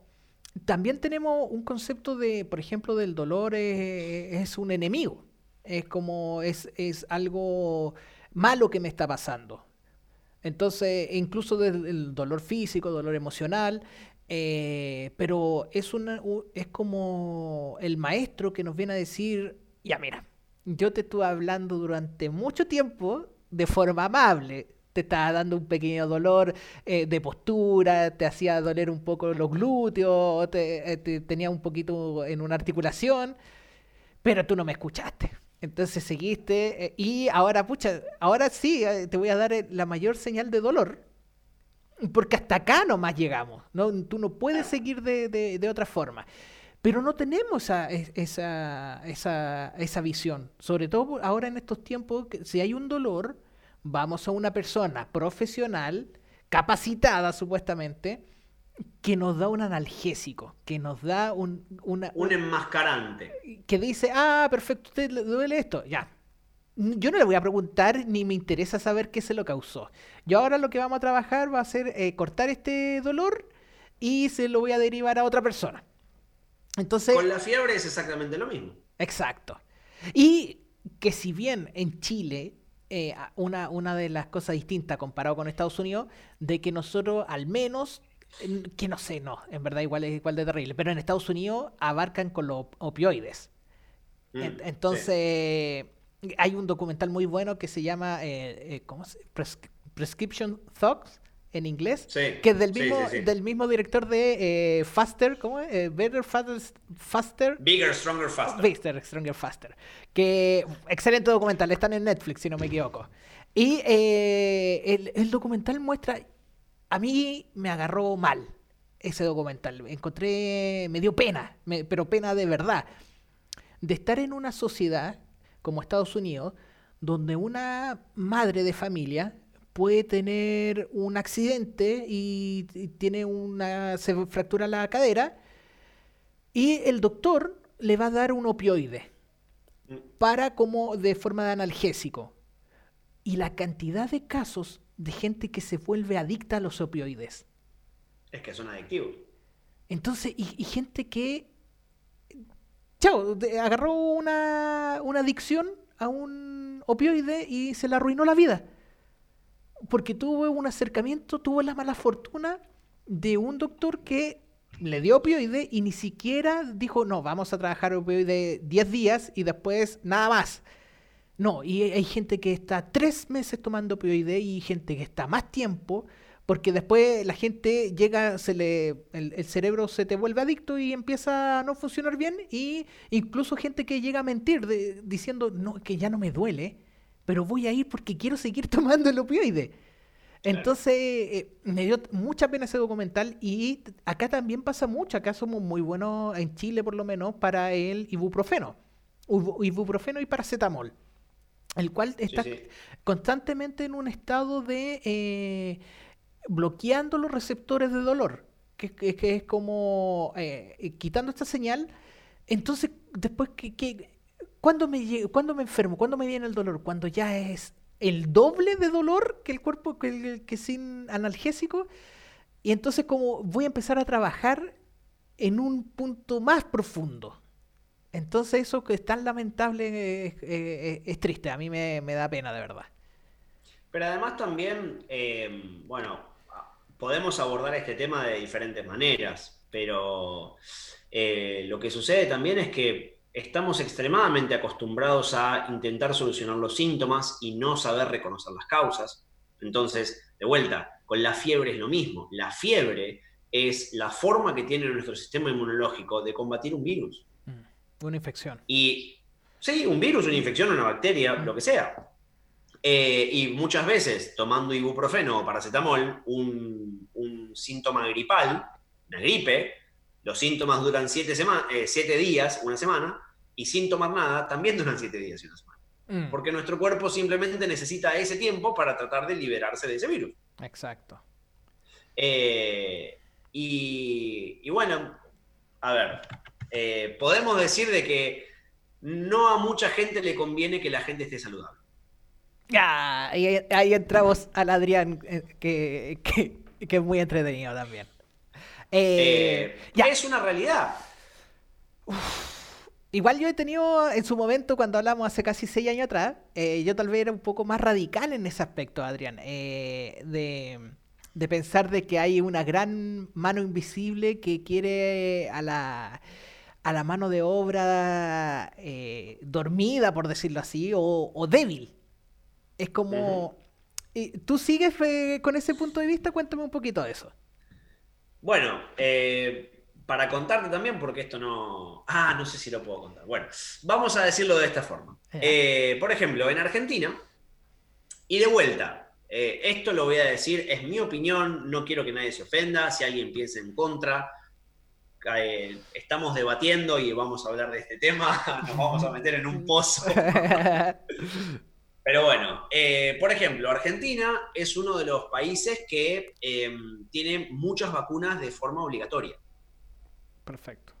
Eh, por ejemplo, aquí en el Reino Unido las vacunas no son obligatorias, son recomendadas. Ya. Y, es como decir, a mí una de las cosas que me llama mucho la atención es el hecho de decir, si tenemos una Organización Mundial de la Salud que supuestamente rige ¿no? todo lo que sean las directivas a nivel internacional de lo que es la medicina y demás, por más que podemos decir que sí, hay europeos, hay asiáticos, hay, digamos, diferentes tipos de eh, personas o diferentes tipos de características de personas, eh, el genoma humano tiene muy poca variación, desde lo que puede ser un africano a un europeo, a un nórdico o a un aborigen, o no sé de qué porcentaje estaremos hablando, pero somos todos seres humanos. Por contexto, va a haber personas que tengan que eh, luchar contra diferentes virus. Por ejemplo, no sé, una persona que vive en un país muy pobre de África no tendrá que, tendrá que luchar con condiciones diferentes que una persona que vive en Noruega. Perfecto. El clásico, ejemplo, el, clásico ejemplo fue la conquista de América. Sí. Eh, pero a lo que voy con esto es de decir, de que sacando especificidades profundas del contexto en el que vivimos, el genoma humano, los seres humanos, la raza humana, tendría que tener un consenso de vacunación, por ejemplo. Mm. Porque todos básicamente tenemos el mismo organismo, excepto condiciones climáticas o excepto ¿no? Eh, condiciones naturales, tendríamos, tendría que haber un paralelismo entre lo que necesita un chileno, un argentino, un sudamericano, a lo que necesita un estadounidense, a lo que necesita un europeo. Y sin embargo, esto no sucede. Cada país toma las propias reglamentaciones que quiere. ¿Ya? Entonces, eso a mí, por ejemplo, me hace ruido, no me hace sentido me hace desconfiar de por qué en Argentina se dan tantas vacunas obligatorias y por qué en este reinado no hay vacunas obligatorias. Perfecto. me hace pensar de que no son, no son razones de salud, sino que son razones comerciales. Sí, y hay información y hay todo en el sentido de, que si, si, bien hay pestes que fueron erradicadas debido a la vacunación, eh, después ya también se pasa, se empieza a meter otras cosas que no fueron pestes. Entonces, entonces ahí empieza, sí, ahí sin duda eh, causa este ruido, este ruido de que, de que, de que no hay una organización mundial de la salud y que no todos se rigen, sí, eh, causa, causa bastante ruido. Y el... Pero bueno, es como en, tú creo que yo esto seguramente te lo he preguntado, pero 1984 de George Orwell. Ya creo que era el Ministerio del Amor, y que en el Ministerio del Amor se producían, ¿no? Se, producían torturas. Como era un poco lo contrario, por así decirlo. Sí, el concepto de salud. Pero es que también, eh, Adrián, eh, eh, la salud abarca muchas áreas. Sí. Y estamos en una época donde no, no es integradora no, no va el, el, área física, no se está relacionando a la emocional. Recién hay pocos científicos que están diciendo de que el, e, el, el, estado del cuerpo está relacionado al estado del cerebro. Y estudios que, por ejemplo, indican hasta ahora que el mayor estimulante del sistema inmune al final están siendo los ejercicios y las sesiones de ejercicios de, de fuerza, por ejemplo. Entonces, eh, eso... Hola. y entonces, eh, eh, como si hay tan poca información y los que manejan la información están siendo tan cerrados, teniendo como consecuencia de que las personas estén sufriendo, o sea, al final lo que están sufriendo son las personas. Entonces es como, estamos en una, yo, yo encuentro que estamos todavía como, a pesar de la tecnología actual que hay, estamos en una edad de piedra del verdadero bienestar humano, en cuanto físico, emocional, espiritual. Y eh, ahora, eh, eh, actualmente, ya tengo 37. ¿Tú tienes 35? Sí. Ya. Eh, a mí me gusta explorar un poco más el concepto de bienestar físico para el desarrollo espiritual. Que eh, también me pasa de que eh, mucha gente del área espiritual, que a mí me gusta intrusiar, como tú, me gusta estar intrusiando de todo y estar escuchando de, de todo. Y la gente espiritual también pasa al otro extremo, de que dice el, el área física no es importante. Lo que importa es el desarrollo espiritual. Pero, Bueno, a- A hay ver. algo muy interesante, por ejemplo, con el tema del yoga. dale. Dentro de la comunidad del yoga eh, hay muchas, muchas cosas que se toman por seguro, por certezas, eh, como por ejemplo de que para hacer yoga hay que ser flexible. Ya. ¿no? Y en realidad, eh, una de las cosas que yo intento explicar es el hecho de que para hacer las posturas hay que ser flexible. El tema está en discutir o en recordar o en decir si las posturas realmente hacen a lo que es el yoga. O sea, los primeros maestros de yoga, los primeros grandes maestros, y puede haber, si quiere, a alguien que esté buscando Vivekananda, y hay un libro muy interesante que habla de los orígenes del yoga. Los primeros maestros de yoga no hacían posturas, Ya.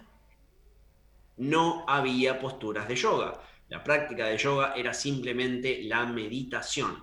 Perfecto. Las pocas posturas que se hacían era simplemente para que mantener un cuerpo físico lo suficientemente activo para que el cuerpo físico no se interpusiera en el camino hacia la iluminación. El yoga acrobático que vemos hoy en día, de Instagram, de la postura,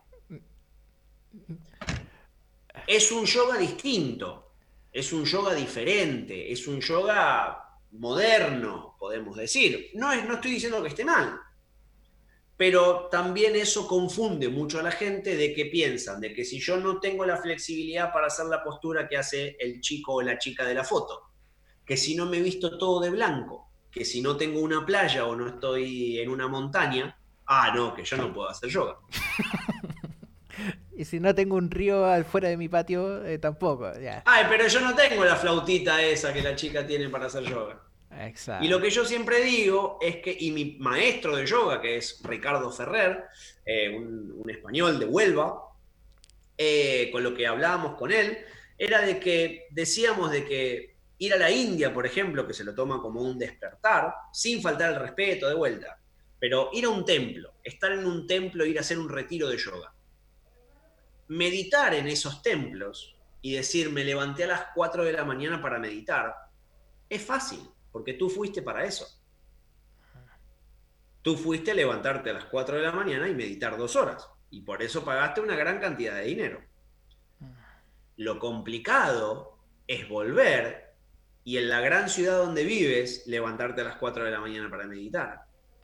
O poder tener el mismo enfoque que tuviste en ese templo en tu vida diaria. Cuando tu jefe, jefa, cuando tu trabajo, cuando no te dan las cuentas, cuando tu hijo, cuando tu pareja, cuando los problemas, cuando volvés a tu vida normal.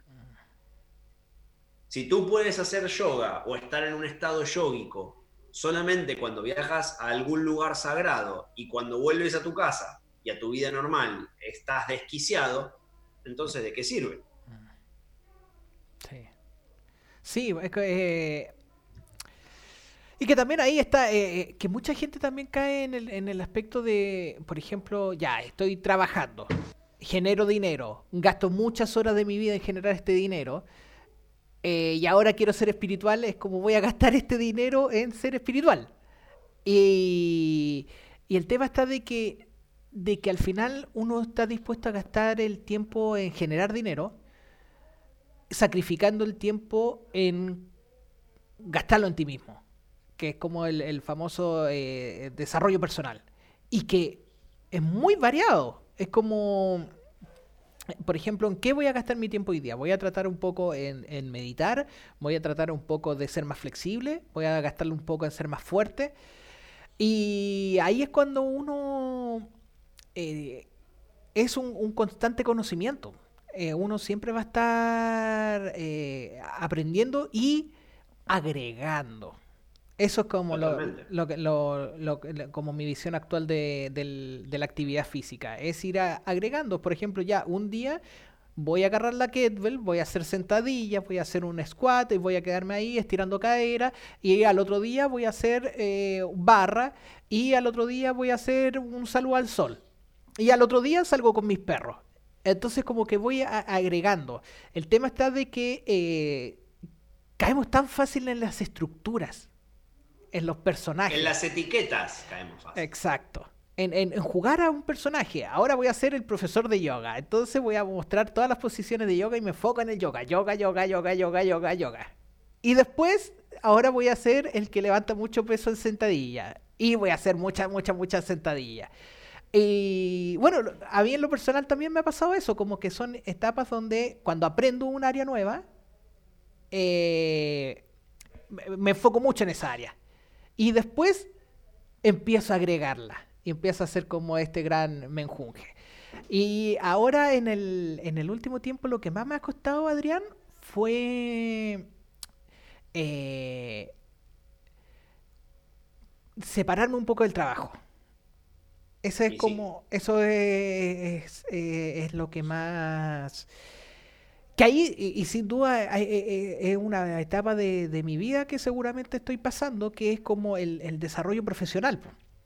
Entonces uno de repente quiere como establecerse profesionalmente y sacrifica a la otra área al tiro. es ridículo, es como, como al tiro, es como lo primero que estoy dispuesto a sacrificar es el cuerpo y el bienestar mental y físico con tal de llegar al otro. Y el tema está de que cuando agarráis vuelo en el desarrollo así profesional, eh, agarráis vuelo y, pueden pasar un año y medio, dos años que te diste cuenta y aumentaste 6 kilos, si no es que más. Entonces... Bueno, vos, vos mencionaste a, Paul Check en un momento y yo acabo de terminar mi, de construir mi página web. Perfecto. Y justo en la página, en, en el home de la página web, puse una frase de Paul Check que dice, tarde o temprano, tu salud va a ser tu primera preocupación. Exacto. Sí. Porque es tan sencillo como eso. Y hablando un poco de la edad también y de agregar cosas, em, yo te puedo decir tranquilamente y sin temor a equivocarme de que hoy con mis 35 años estoy mucho mejor que a los 25. Oh, sí. Sí. Y eso también es otra cosa que tenemos inculcado a nivel no sé, cultural, del hecho de decir, de pensar de que cuando pasa el tiempo nos volvemos peores. Pero en realidad, cuando pasa el, el tiempo, nos volvemos más sabios, porque tenemos más experiencia. El tema es si somos lo suficientemente sabios para aplicar el conocimiento adquirido, porque si no queda en conocimiento. Exacto. Y sí, la sabiduría es aplicarlo. Mm, es como lo que me gustaría compartir con, con la gente, de que tal vez tiene alumnos de... en lo personal, eh, yo siempre he arrastrado el fantasma del sobrepeso. Yo por ando a saber qué motivo, yo acumulo grasa muy fácil. Eh, el tema está de que, por ejemplo, primera vez en mi vida, de que a pesar de, que me enfoqué durante los últimos dos años mucho a, como a mi lado profesional eh, y descuidé la alimentación en particular, pero no el ejercicio, eh, aumenté de peso, pero no me sentí mal. ¿Por qué? Porque sabía por qué era. Yo sabía, ah, estoy descuidando esta área, pero a pesar de estar con sobrepeso, tenía un cuerpo fuerte porque seguía haciendo los ejercicios básicos. Me preocupaba de hacer sentadilla profunda, me preocupaba de estirar, me preocupaba de estar colgado, eh, de, hacer un poco de peso muerto, de hacer sentadilla. No, no enfocarme en récord, no en, tener mucho peso, no, pero siempre acorde de que el rango de, movimiento de mi cuerpo en general estuviera saludable. Entonces, pude aguantar este, este tema de no sentirme mal con mi cuerpo, sentirme bien físicamente, con sobrepeso, pero identificado. Y ahora ya cuando pude, como por ejemplo, pasar esta ola de, de, de, como enfocarme en el área laboral, porque tuve un cambio. Eh, eh, como que cambié mi trabajo y lo enfoqué en otra área, el cual conllevó dos años de, trabajo. Eh, pero ahora en esta, en esta parte que ya está como calmándose esa ola, ya puedo retomar el otro tema y fue muy fácil. Por ejemplo, ahora puedo empezar a, ahora me, me, estoy enfocando en, en, una dieta baja en carbohidratos, enfocado entre días que hago 30 gramos de carbohidratos y días que hago 150 gramos de carbohidratos. Eh, pero siempre, por ejemplo, de verdura o, por ejemplo, zanahoria o, tubérculos que son más altos en carbohidratos. Y, eh, pero me resultó muy fácil. Y también pasar, por ejemplo, por ciclos cetogénicos que antes, por ejemplo, estudiándolo y aplicándolo, las primeras veces costaron mucho, pero ahora voy y tengo, por ejemplo, toda una pauta, ya sé qué alimento hacerme y puedo eh, tener una dieta cetogénica en dos semanas muy fácil y agradable. Entonces, ese constante adquirir conocimiento, aplicarlo, pero no juzgarse no, no estar, no, no, hacerse daño en el momento de que, pucha, ya, ¿por qué hago esto? Todo. Son etapas. Son etapas y que, y que estamos en un constante crecimiento. Y si uno, yo en lo personal siempre estoy de que la meta en la vida es siempre tratar de mejorar un por ciento. Un por ciento a la vez. Entonces, hoy ser mejor que ayer. Exacto. Entonces. Pero con, con uno mismo, digamos. Sí. Porque, porque ese también es la otra. La, lo que siempre se lo, tiende a llevar a los extremos, de que eh, en vez de consensuar, en vez de debatir, en vez de respetar opiniones diferentes, eh, yo, por ejemplo, trato de no juzgar a nadie. Por ejemplo, un tema que puede ser muy sensible para muchas personas. Yo no soy una persona religiosa. No estoy bautizado. No soy ni cristiano, ni católico, ni nada. Eh, pero trato de no juzgar a nadie por más de que yo no comparta eh, cosas del cristianismo o por ahí que no comparta cómo se comportan los musulmanes, pero eso no quiere decir que yo los critique. Y yo tranquilamente podría tener una charla con un cristiano, con un musulmán y con un budista, respetando el punto de vista de todos. ¿Por qué? Porque cada uno tiene un punto de vista diferente y cada uno tiene una experiencia diferente y una forma de ver la realidad porque esta es otra cosa, no existe una sola realidad, sino que existe la realidad que cada uno interpreta. Mm. Entonces, esta botella puede estar la mitad llena y la mitad, o la mitad vacía. Y las dos interpretaciones son correctas. No es que hay una que está bien y la otra está mal. Mm. Entonces, eh, creo que el hecho del, del tolerar, del no juzgar y del alejarse de los términos absolutos, de esto está bien, esto está mal, esto se hace así o se hace así. Creo que eso también es muy importante para tolerarse a sí mismo, para tolerar a otras personas y para seguir todos los días aprendiendo e incentivándose a redescubrirse o descubrir cosas nuevas. Mm. A mí una de las cosas que más me ayudó en, esta, en, esta, en esta etapa de mi vida, que fue eh, el boom de los podcasts a mí me, me ayudó mucho eh, escuchar distintos eh, personas que tienen programas de podcast o invitados a programas de podcast eh, que yo creo que no, no, no, podría tener esta visión que tengo de, de la vida sin ese conocimiento. Mm. Es como ¿Qué, qué, qué, qué opináis tú de eso, de, la era que estamos viviendo, donde podemos conocer, por ejemplo, tú y yo conocemos a Paul Check, y me imagino que sí, que te cae bastante bien. Eh, eh, por ejemplo, yo de él he aprendido mucho, y es un viejo que vive en Estados Unidos y que jamás yo lo hubiera podido conocer a los 37 años. De hecho, todavía no lo conozco en persona. Y, pero no sé, Polchek, yo creo que lo he escuchado más de, no sé, este tipo se manda podcast de dos horas y media y fácil lo debo haber escuchado unas mil horas. Y que dentro de esas mil horas tal vez hay cinco minutos que dijo algo que hicieron un, un clic. Entonces eso, antes sin internet, tal vez nunca me lo hubiera topado. Entonces, entonces eso, eso estoy muy agradecido, muy agradecido de vivir en estos tiempos. De, de, de, de poder llegar a un conocimiento que antes era muy difícil. Sí, ahora lo que, lo que ha hecho la tecnología es el hecho de que todo esté más disponible y de que el mundo pareciera más chico de lo que realmente es. Y, es, eh, es, fácil, es que ahora también es como, por ejemplo, quiero buscar, ya, tengo una curiosidad como, por ejemplo, quiero cambiar mi salud, quiero cambiar mis hábitos y voy a llegar a un par de podcasts. Y después ese podcast me va a llevar a otro podcast. Y ese me va a llevar a otro libro. Y eso me va a llevar a otra técnica de entrenamiento.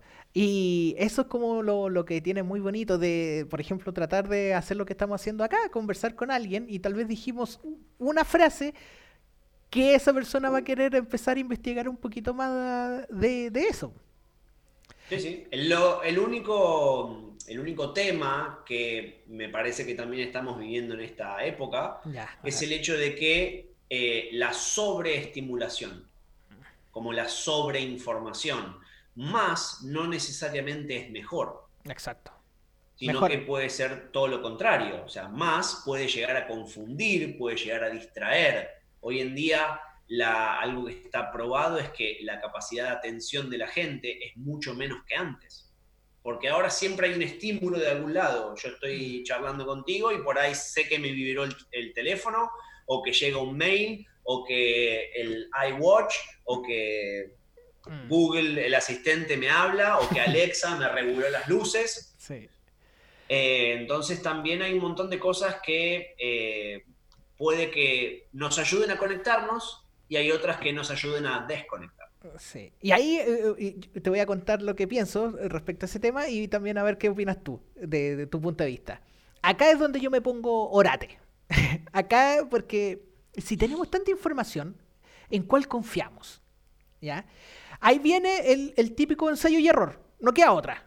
En una primera etapa ensayo de error. E, es, como, por ejemplo, ya voy a probar este sistema de entrenamiento. Ahí voy a ver, tengo que ser lo bastante honesto de ver si lo seguí al pie de la letra o no. Y después ver si tuvo resultados o no. ¿Ya? Y después, eventualmente, ya vas a tener tus partes de ensayo y error. Y para mí, ya después viene el, el conectarse con, uno mismo.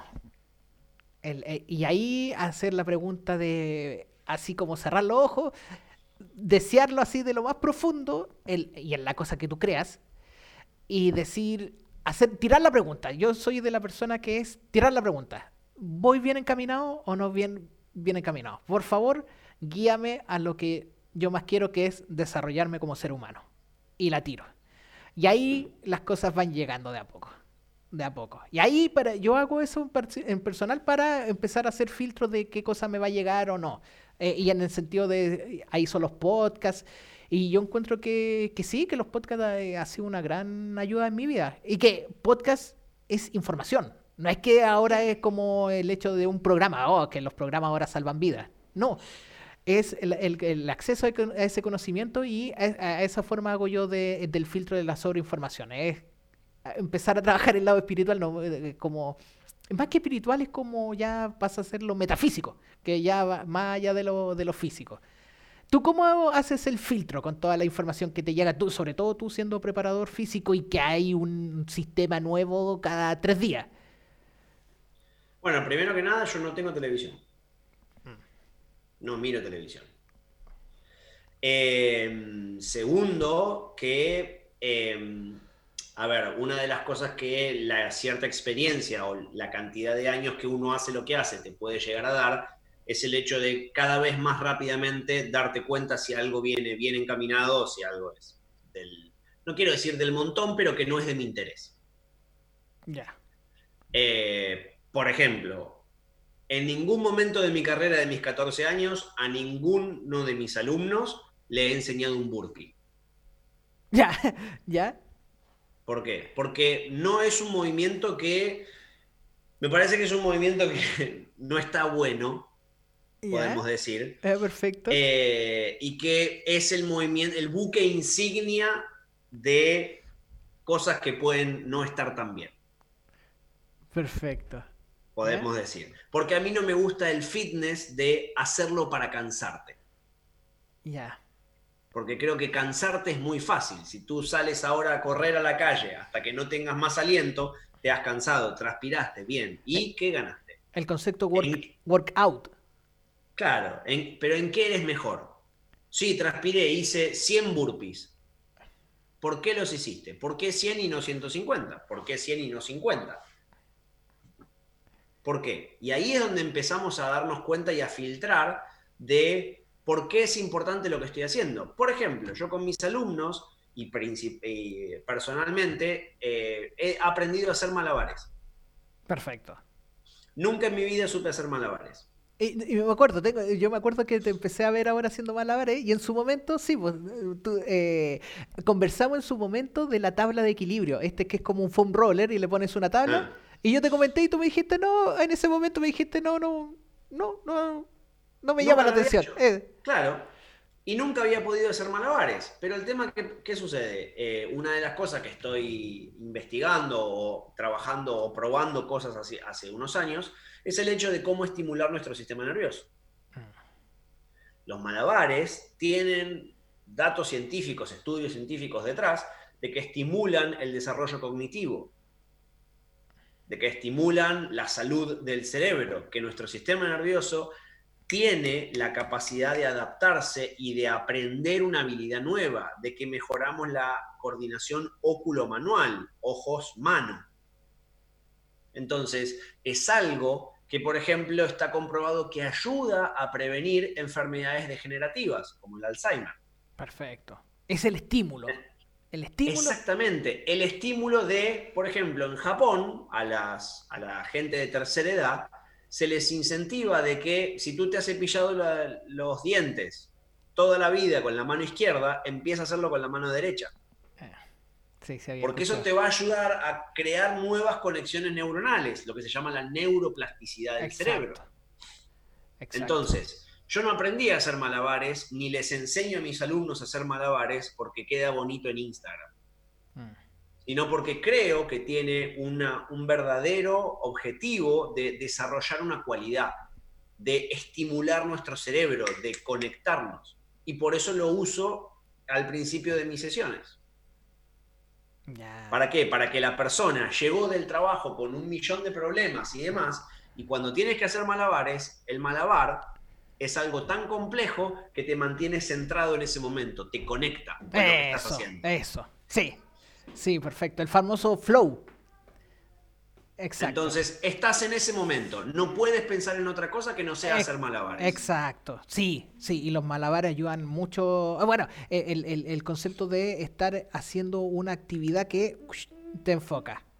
Exactamente. Y además estimulas el sistema nervioso. Y además estimulas tu capacidad cognitiva. Entonces, cinco minutos de malabares te hacen entrar en calor, te activan tu sistema nervioso y te mantienen enraizado en el momento, en el aquí y ahora. Sí, sí, Sí, pero, sí. Y por eso lo utilizo. Sí, sí, sí, muy buen punto de vista. Yo tampoco hago malabares, pero sí, también me gusta el, hecho de eh, agarrar una actividad que te saque de tu, de tu rutina y que te ayude a estar como eh, haciendo algo en, particular. Sí, eso a, eh, mí me ha, ayudado mucho el, sistema Wim Hof. El, el, método de respiración Wim Hof me ha ayudado a cuando hago eso. Ah, y el agua fría el agua fría ha sido el, el, el, eh, sí, El agua fría te hace que te despiertes. No hay, nada. Es que no hay nada. En el momento que estás bajo la ducha fría no hay nada. No hay nada más que el agua fría pegándote en la espalda. Y, y que después eventualmente, ya tal vez después tú no tienes el, el reflejo de, de, respirar.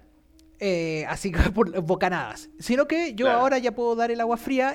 Es fría, y siempre es fría. No es que uno se mm. acostumbre a que, no, si yo ahora la siento tibia. No, nunca. Siempre, siempre es desagradable.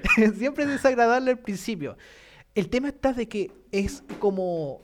Fue como intentar. Yo siempre, muchas veces intenté. tuve una madre que hacía eh, metafísica y meditaba. Y desde chico ese concepto de meditación que es muy eh, abstracto.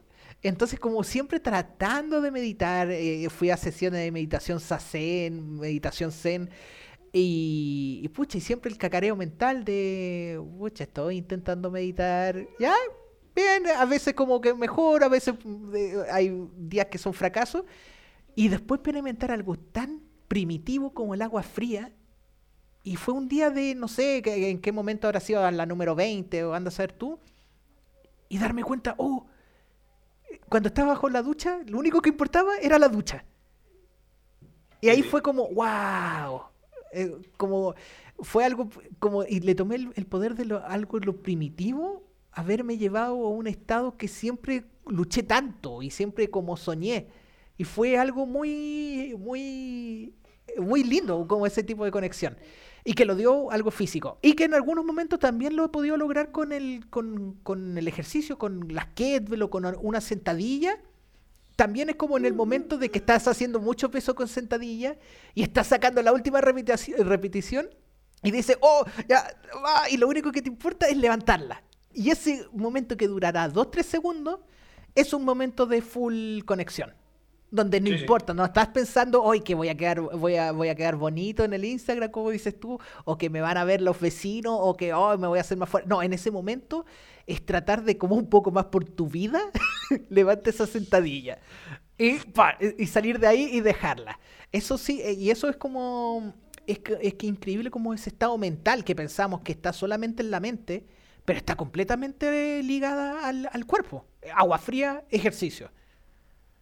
Totalmente. Y, el hecho de eh, poder enfocarse y el hecho de poder concentrarse en una tarea y de no estar haciendo como este, pareciera multitasking mental, donde no me enfoco en nada, donde no estoy en ningún lado, sino como que estoy pendiente de muchas cosas a la vez entonces gasto mucha energía, mi energía se disipa, no puedo concentrarme, no puedo eh, estar presente realmente en lo que hago. Mm. Y eso también es lo que eh, un poco la tecnología y la sobreestimulación hacen que, sea difícil en justamente enfocarme. O mm. sea, hoy en día, ahora, yo estoy hablando contigo y estoy al 100% en este, en este podcast. Mm. No estoy chequeando el teléfono, no tengo un reloj inteligente que me llegan los mensajes, no, no estoy chequeando el mail, además de que hablo. Eh, sí. Sí, y como para cerrar, Adrián, eh, ¿qué eh, conocimiento nuevo has estado metiendo, o podcast, o libro, o qué otra cosa estás metiendo en tu vida ahora? que como los dos tenemos en común un constante estudio siempre, como siempre estar, estar en algo, ya sea profesional o también de repente para mí algo como lúdico también es, importante. ¿En qué, en qué estáis? Bueno, eh, casualmente esta semana terminé la creación de mi página web.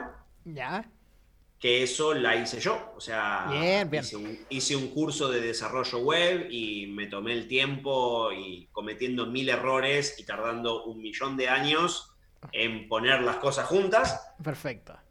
Pero hoy en día la página está viva, o sea, está terminada, me gusta cómo está, está linda estéticamente. Obviamente que no es un trabajo profesional porque lo hice yo, no, está bien. ¿Se pueden mejorar un millón de cosas? Seguro que sí, pero es algo que hoy en día puedo tener esa capacidad de hacerlo. Mm, perfecto. ¿WordPress? WordPress. Ya, perfecto. No, está bien. Como, también en su momento, por ejemplo, viviendo en Chile, eh, tenía un amigo diseñador. ¿Ya? El, señor, el señor troncoso. ¿Ya? que me ayudó a desarrollar mi propia habilidad de crear flyers. Ya, perfecto. Eh, y últimamente lo que estoy haciendo, no sé si se llega a apreciar ah, ahí. ¿Los maze? Sí, sí. Eso, eso iba a decir. Esos de madera, por ejemplo, son, y el Mabel en sí es uno de los materiales con los que trabajo, y hay una forma de crearlos, de hacer unos de cemento y demás, y eso también es lo que esta cuarentena me ayudó a, hacer. Ah, perfecto, sí, eso quería, quería integrar, eh, que en su momento tú tenías los bates, ¿cierto? ¿Cómo se llaman? Los, que siguen estando. los Clubels. Los Clubels en realidad es una marca registrada, pero clavas. Ya, perfecto. Y sí, los Maze. Los Maze se llaman, ¿cierto? Que son los. Sí, Mazebell. Mazebell, ya, perfecto. Eh, sí, eso me gustaría integrar. Hácete un video, hácete un video de cómo hacerlo. Un, un curso, hácete un curso de cómo hacerlo. Estamos, estamos trabajando en, alguna, en algunas Ya, cosas. perfecto, ahí me lo mandáis al tiro. Así que te lo compro al tiro. Y, y eso, ¿y algún podcast, documental, película que te gustaría compartir? Eh, a ver, podcast. Me, bueno, el de Joe Rogan lo miro mucho Ya, porque me parece que también es así como muy libre de espíritu. perfecto. Entonces siempre cositas interesantes pueden llegar a salir. Eh, libros, por ejemplo, los últimos tres que leí fueron del siglo XIX, ¿Ya? hablando de lo que era la cultura física en el 1800 y demás. ¿Ya? ¿Como cuál? Eh, Como por ejemplo, todo, hay un, había un escritor en esa época que se llamaba Bernard McFadden, eh, que escribió muchos libros, y ahora estoy terminando de leer eh, un libro de Eugene Sandow, ¡Eh, maestro! eh, que también era uno de los más reconocidos de esa época. Sí. Eh, Ahí me, bueno, gust- me gustaría dar un datito que lo saqué de Paul Check, de ese Eugene, que dijo: Tu cuerpo nunca va a estar sano si la integridad de tus órganos están sanos. Es como. Exactamente. Es, un tipo que, como podía ver ese, ese, esa, esa eh, como eh, complejidad del cuerpo antes de cualquier estudio. Era un ruso, ¿cierto? Era alemán. Alemán, ya. Y eh, sí, pues y el tipo es como un visionario completamente. Completamente. Es que no solamente él, o sea, en esa época había un montón de pensadores o un montón de personas de la cultura física desarrollando un montón de cosas y niveles a los que hoy en día todavía no se ha llegado Mm. eh, a nivel de lo que el ser humano era capaz de hacer. eh, antes de que existieran estudios de nutrición. De hecho, Eugene Sandow decía que él no solamente que no se cuidaba ni en lo que tomaba, ni en lo que comía, ni en las horas en las que lo hacía.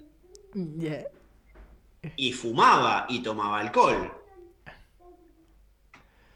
Eh, y es como decir, wow. Y las cosas que supuestamente este hombre podía hacer eran como impresionantes al nivel de hoy. Sí. No, y también ver, Eh, ver fotos del tipo. Sí, también. Es que son, fue, son impresionantes. Sandow fue el primer culturista y el primer entrenador personal. Mm. Sí, impresionante. No sé si tú sabías que en el Mister Olympia, que es el concurso más grande de físico-culturismo, la estatuilla que se da es la estatuilla de Eh, Eugene. Sí. Sí, sí, me sabía ese datito. Eh, Este, así que me parece muy interesante también indagar en esas cosas de la antigüedad. Ya, perfecto. ¿Y eh, podcast, eh, perdón, eh, película o documental? Película documental, las últimas que estuve viendo. Que valgan la pena. Que valgan la pena, sí, sí, sí, no te voy a decir, no sé. Película o documental, uh, ahí tendría que pensar. Bueno, un documental muy, muy famoso, o este que salió del veganismo, el, ¿cómo se llamaba? El que Eh, estaba en Netflix. el food. Ah, ¿cómo era? El No, Fed, algo- no, el, el último del veganismo, que ahora no me acuerdo el nombre, eh, que hablaba del veganismo y de ser deportista y de no necesitar proteína Ah, y que, y que fue producido por un peleador de MMA vegano. Ese. Ya, sí, sí, me acuerdo. Me ¿Cómo se llamaba? Pero no tengo el nombre ahora. A ver, Google, a ver, espera. MMA Documentary Veganism. Y se llama The Game Changer. The Game Changers. Sí. Uh, ahí nos metemos en un tema igual complejo. Y de nuevo, es un tema de ego. Ahí ah, el, el tema está de que sí, yo no lo vi entero, pero vi, eh, eh, vi un resumen de las posturas que tenía, de, de la, de la ciencia que, que aplicaba y de decir de que el veganismo es lo mejor del mundo. Y fucha, sí, pues, ahí, ahí hay varias cosas que, que yo no comparto en particular. Y que, Totalmente, totalmente. que, por Yo ejemplo- tampoco digo que, que todo eso esté totalmente de acuerdo. Por ejemplo, sí estoy de acuerdo de que, por ejemplo, experimenta tres meses de veganismo y fíjate cómo cambia tu cuerpo. Y es obvio que va a cambiar. Es obvio que va a cambiar y que te va a servir en cierta área y en otras áreas tal vez no te sirva tanto. Pero de nuevo como es como el documental tiene la postura de vengo acá a, a, decir que es lo mejor del mundo y que todos deberían hacerlo. Y si no me equivoco aparece James Cameron también, ¿o no? Hablando. Es que James Cameron lo produjo, si no me equivoco. Ah, dale, sí, James Cameron, pucha, que haga Avatar 2. a ver, por ejemplo, mi mujer, eh, bueno, yo estoy casado, mi mujer, ella está haciendo sus estudios de nutrición y estudia una corriente que se llama higienismo natural. Perfecto. Para las personas que lo quieren seguir, que la quieren seguir en, si puedo, si Sí, puedo pasar el dato. obvio, obvio. O sea, mis redes sociales son las de Spider Web Training y las redes sociales de mi mujer es Mrs. Spider, MRS Spider, Ya, qué divertido. Como que es la mujer de Spider, ¿no? Básicamente. Eh, y este sistema de higienismo natural es un concepto, que es algo a lo que no estamos acostumbrados porque no es una dieta. ¿Mm? La dieta cetogénica es una dieta. La dieta Atkins era una dieta. Las dietas empiezan y terminan. Exacto. El, el higienismo es un concepto de explicar la digestión de los alimentos en el cuerpo, la combinación correcta de los alimentos para que el cuerpo los procese de la mejor manera posible. Entonces, a mí es, de hecho, es la forma en la que nosotros nos alimentamos y es la forma que no te prohíbe nada. O sea, te dice, si tú quieres comer carne roja, puedes comer carne roja, pero el higienismo la contempla de combínala de esta manera, para que tu cuerpo la procese de la, de la mejor manera posible. Perfecto.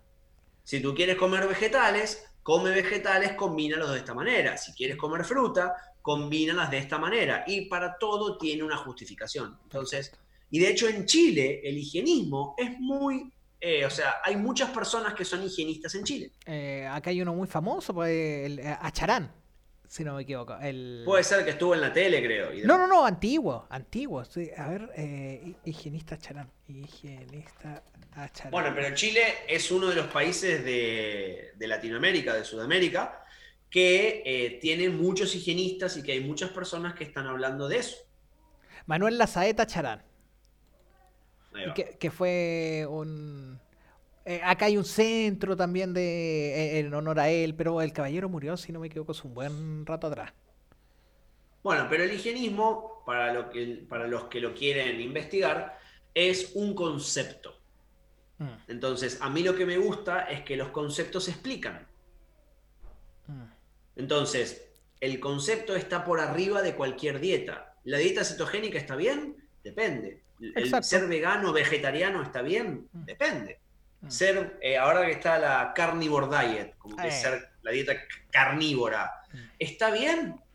Depende. Depende. Pruébala y fíjate cómo te cae. Si te sienta bien, sigue haciéndolo. Si ves que tu cuerpo no reacciona tan bien, entonces encuéntrale alguna vuelta. Y Sí. creo que es algo que el higienismo explica muy bien. Sí.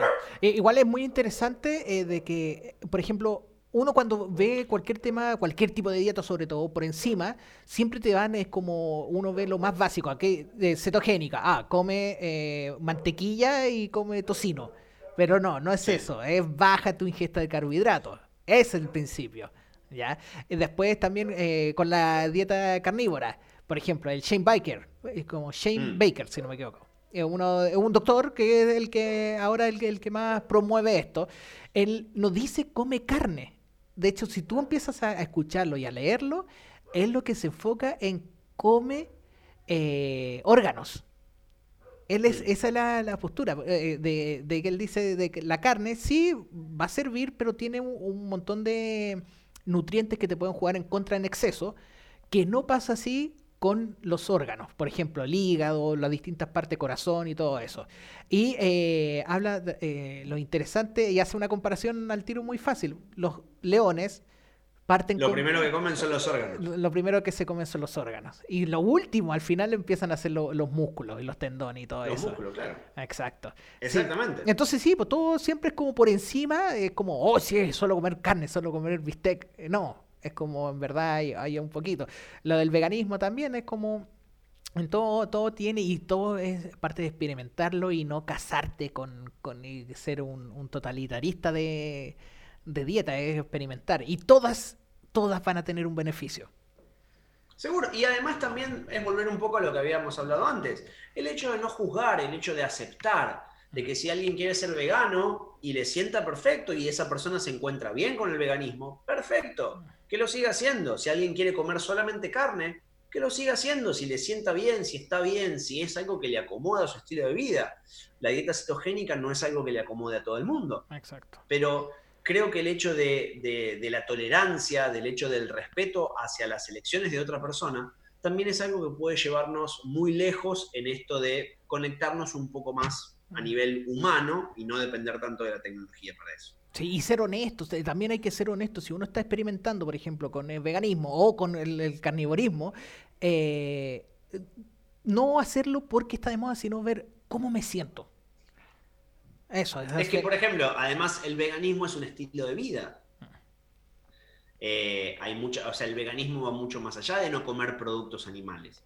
Va el hecho de decir, de vestirte con ropa que no tenga piel de animal, de usar productos, por ejemplo, cosméticos, que no tengan los huesos de los animales que muelen para poner en los cosméticos. Entonces, eh, hay muchas más cosas que van más allá de qué es lo que hay en tu plato de comida. ¿Y película? Ahí ya para cerrar. Película, a ver. Eh, bueno, va a salir Matrix 4, que eso es algo que me eh, está. Pero se está, ahora está parada por el coronavirus. Eh, y como todo. no, no, digas esa palabra que te demonetizan. vale. película, a ver cuál fue una que, que haya visto también que valga la pena. Eh, bueno, casualmente el otro día vi una película que fue un caso real que se llama El robo del siglo. ah, la Argentina. Oh, qué caso más divertido. De un caso real que pasó, que fue el robo más grande en la historia argentina de un banco. Buenísimo. vi, el resumen con el Damian Cook. Mm. ¿Te suena? ¿El argentino? sí, sí, sí. Oh, muy divertido. el caso es hilarante, es genial, es muy divertido. Sí, sí, sí. Y como, y como termina también terrible, lo encontré terrible como, como terminó. Como, como lo descubrieron. No, pero error de ellos. error de ellos. Oh, terrible. No, no spoileamos, pero. ¿Y quedó buena? ¿La viste? Con Franchella. Sí, sí, sí. O sea, es una película que creo que cuenta lo que pasó. ¿Ya? No le da muchos giros de películas cinematográficos. Ya, perfecto. Y, el, y Podría, Podrían haberlo hecho, pero no, contar lo que pasó, bien, es una película que está ok. ¿Y Franchella hace del cerebro del grupo? Eh, Franchella hace del inversor. Ya, del, del ¿cómo se del cerebro hace Diego Peretti. Ya, perfecto. ¿Qué, ¿Cómo se llama el personaje verdadero? ¿El cerebro del...? El... Uh, no me acuerdo. Ya, pero sé un personaje. Que, sé, que el que hace sé que el que hace Franchella es el uruguayo. Ya. Pero. Pero, no, sí, bueno, muy, buena si, si tengo que decir película, ahí va, me quedo con una película que no necesariamente es nueva, pero creo que todo el mundo tendría que ver. A ver. Captain Fantastic. Ah, perfecto, ya, yo la tengo ahí todavía, de hace como cuatro años la tengo en, pendiente. Con, eh, con ¿Nunca la viste? Con el Vigo Mortense, no, todavía no la veo. Todavía no la veo. No tiene desperdicio esa película. Aparte, sobre todo porque nombran a, nombran a un pensador, filósofo muy importante que es Noam Chomsky. Ya, perfecto. Que también es muy buena película. Muy, muy buena película. Ya, perfecto. Que deja muchas enseñanzas. Que, en, resumen, sinopsis, es eh, un padre que vive, eh, ¿cómo se llama? Off the wire, el concepto inglés. Off the grid. Off the grid. Ya, eh, que es una persona que vive fuera del sistema, vive en su bosque, tiene cinco hijos, si no me equivoco eh, sí, creo. Ya, y fallece su esposa. Y ahí viene el punto de giro, donde él tiene que salir de, ese mundo, ¿o no? ¿Se ve obligado a salir de ese mundo o se ve cuestionado por vivir en ese mundo? Yo te diría que veas la película. Ya, perfecto, ya, pero por ahí va. Y nominado al Oscar, estuvo nominado al Oscar por ese papel. Es que sinceramente es una muy buena película que habla, o sea, que sutilmente habla de muchas cuestiones, de poder, de, poder sobrevivir, de ser auto, autosustentable, de si el sistema educativo es, realmente tan bueno como nos lo uh. hacen pensar que es. Ya, ya, entonces ahí... Eh, ya, la es muy interesante, muy la, interesante. La veo y podemos tal vez hacer un capítulo futuro de, de las cosas que se saquen de esa peli. Pero cómo no, claro que sí. Ya, Adrián. Oye, nos mandamos dos horitas. ¿Cómo quedaste? ¿Qué tal, eh? Bien, impecable. Ya, muchas gracias, Adrián, te pasaste. Yo creo que vamos a repetirla en el futuro. Dejemos pasar la Ha vida- sido, dejemos- ha sido un placer, espero que lluevan los comentarios, que lluevan, que lluevan todo tipo de opiniones. Ya, perfecto. Y eh, dejemos pasar la vida para que absorbamos cosas y nos juntemos en el futuro a seguir compartiendo. ¿Te parece? Totalmente, cuando Ya. quieras. Adrián, un 7. Muy agradecido. ¿Ya? Que te vaya Un bonito. abrazo, Chris. Saluda a la gente Igual en a ti. Abrazo. Abrazo, cuídese.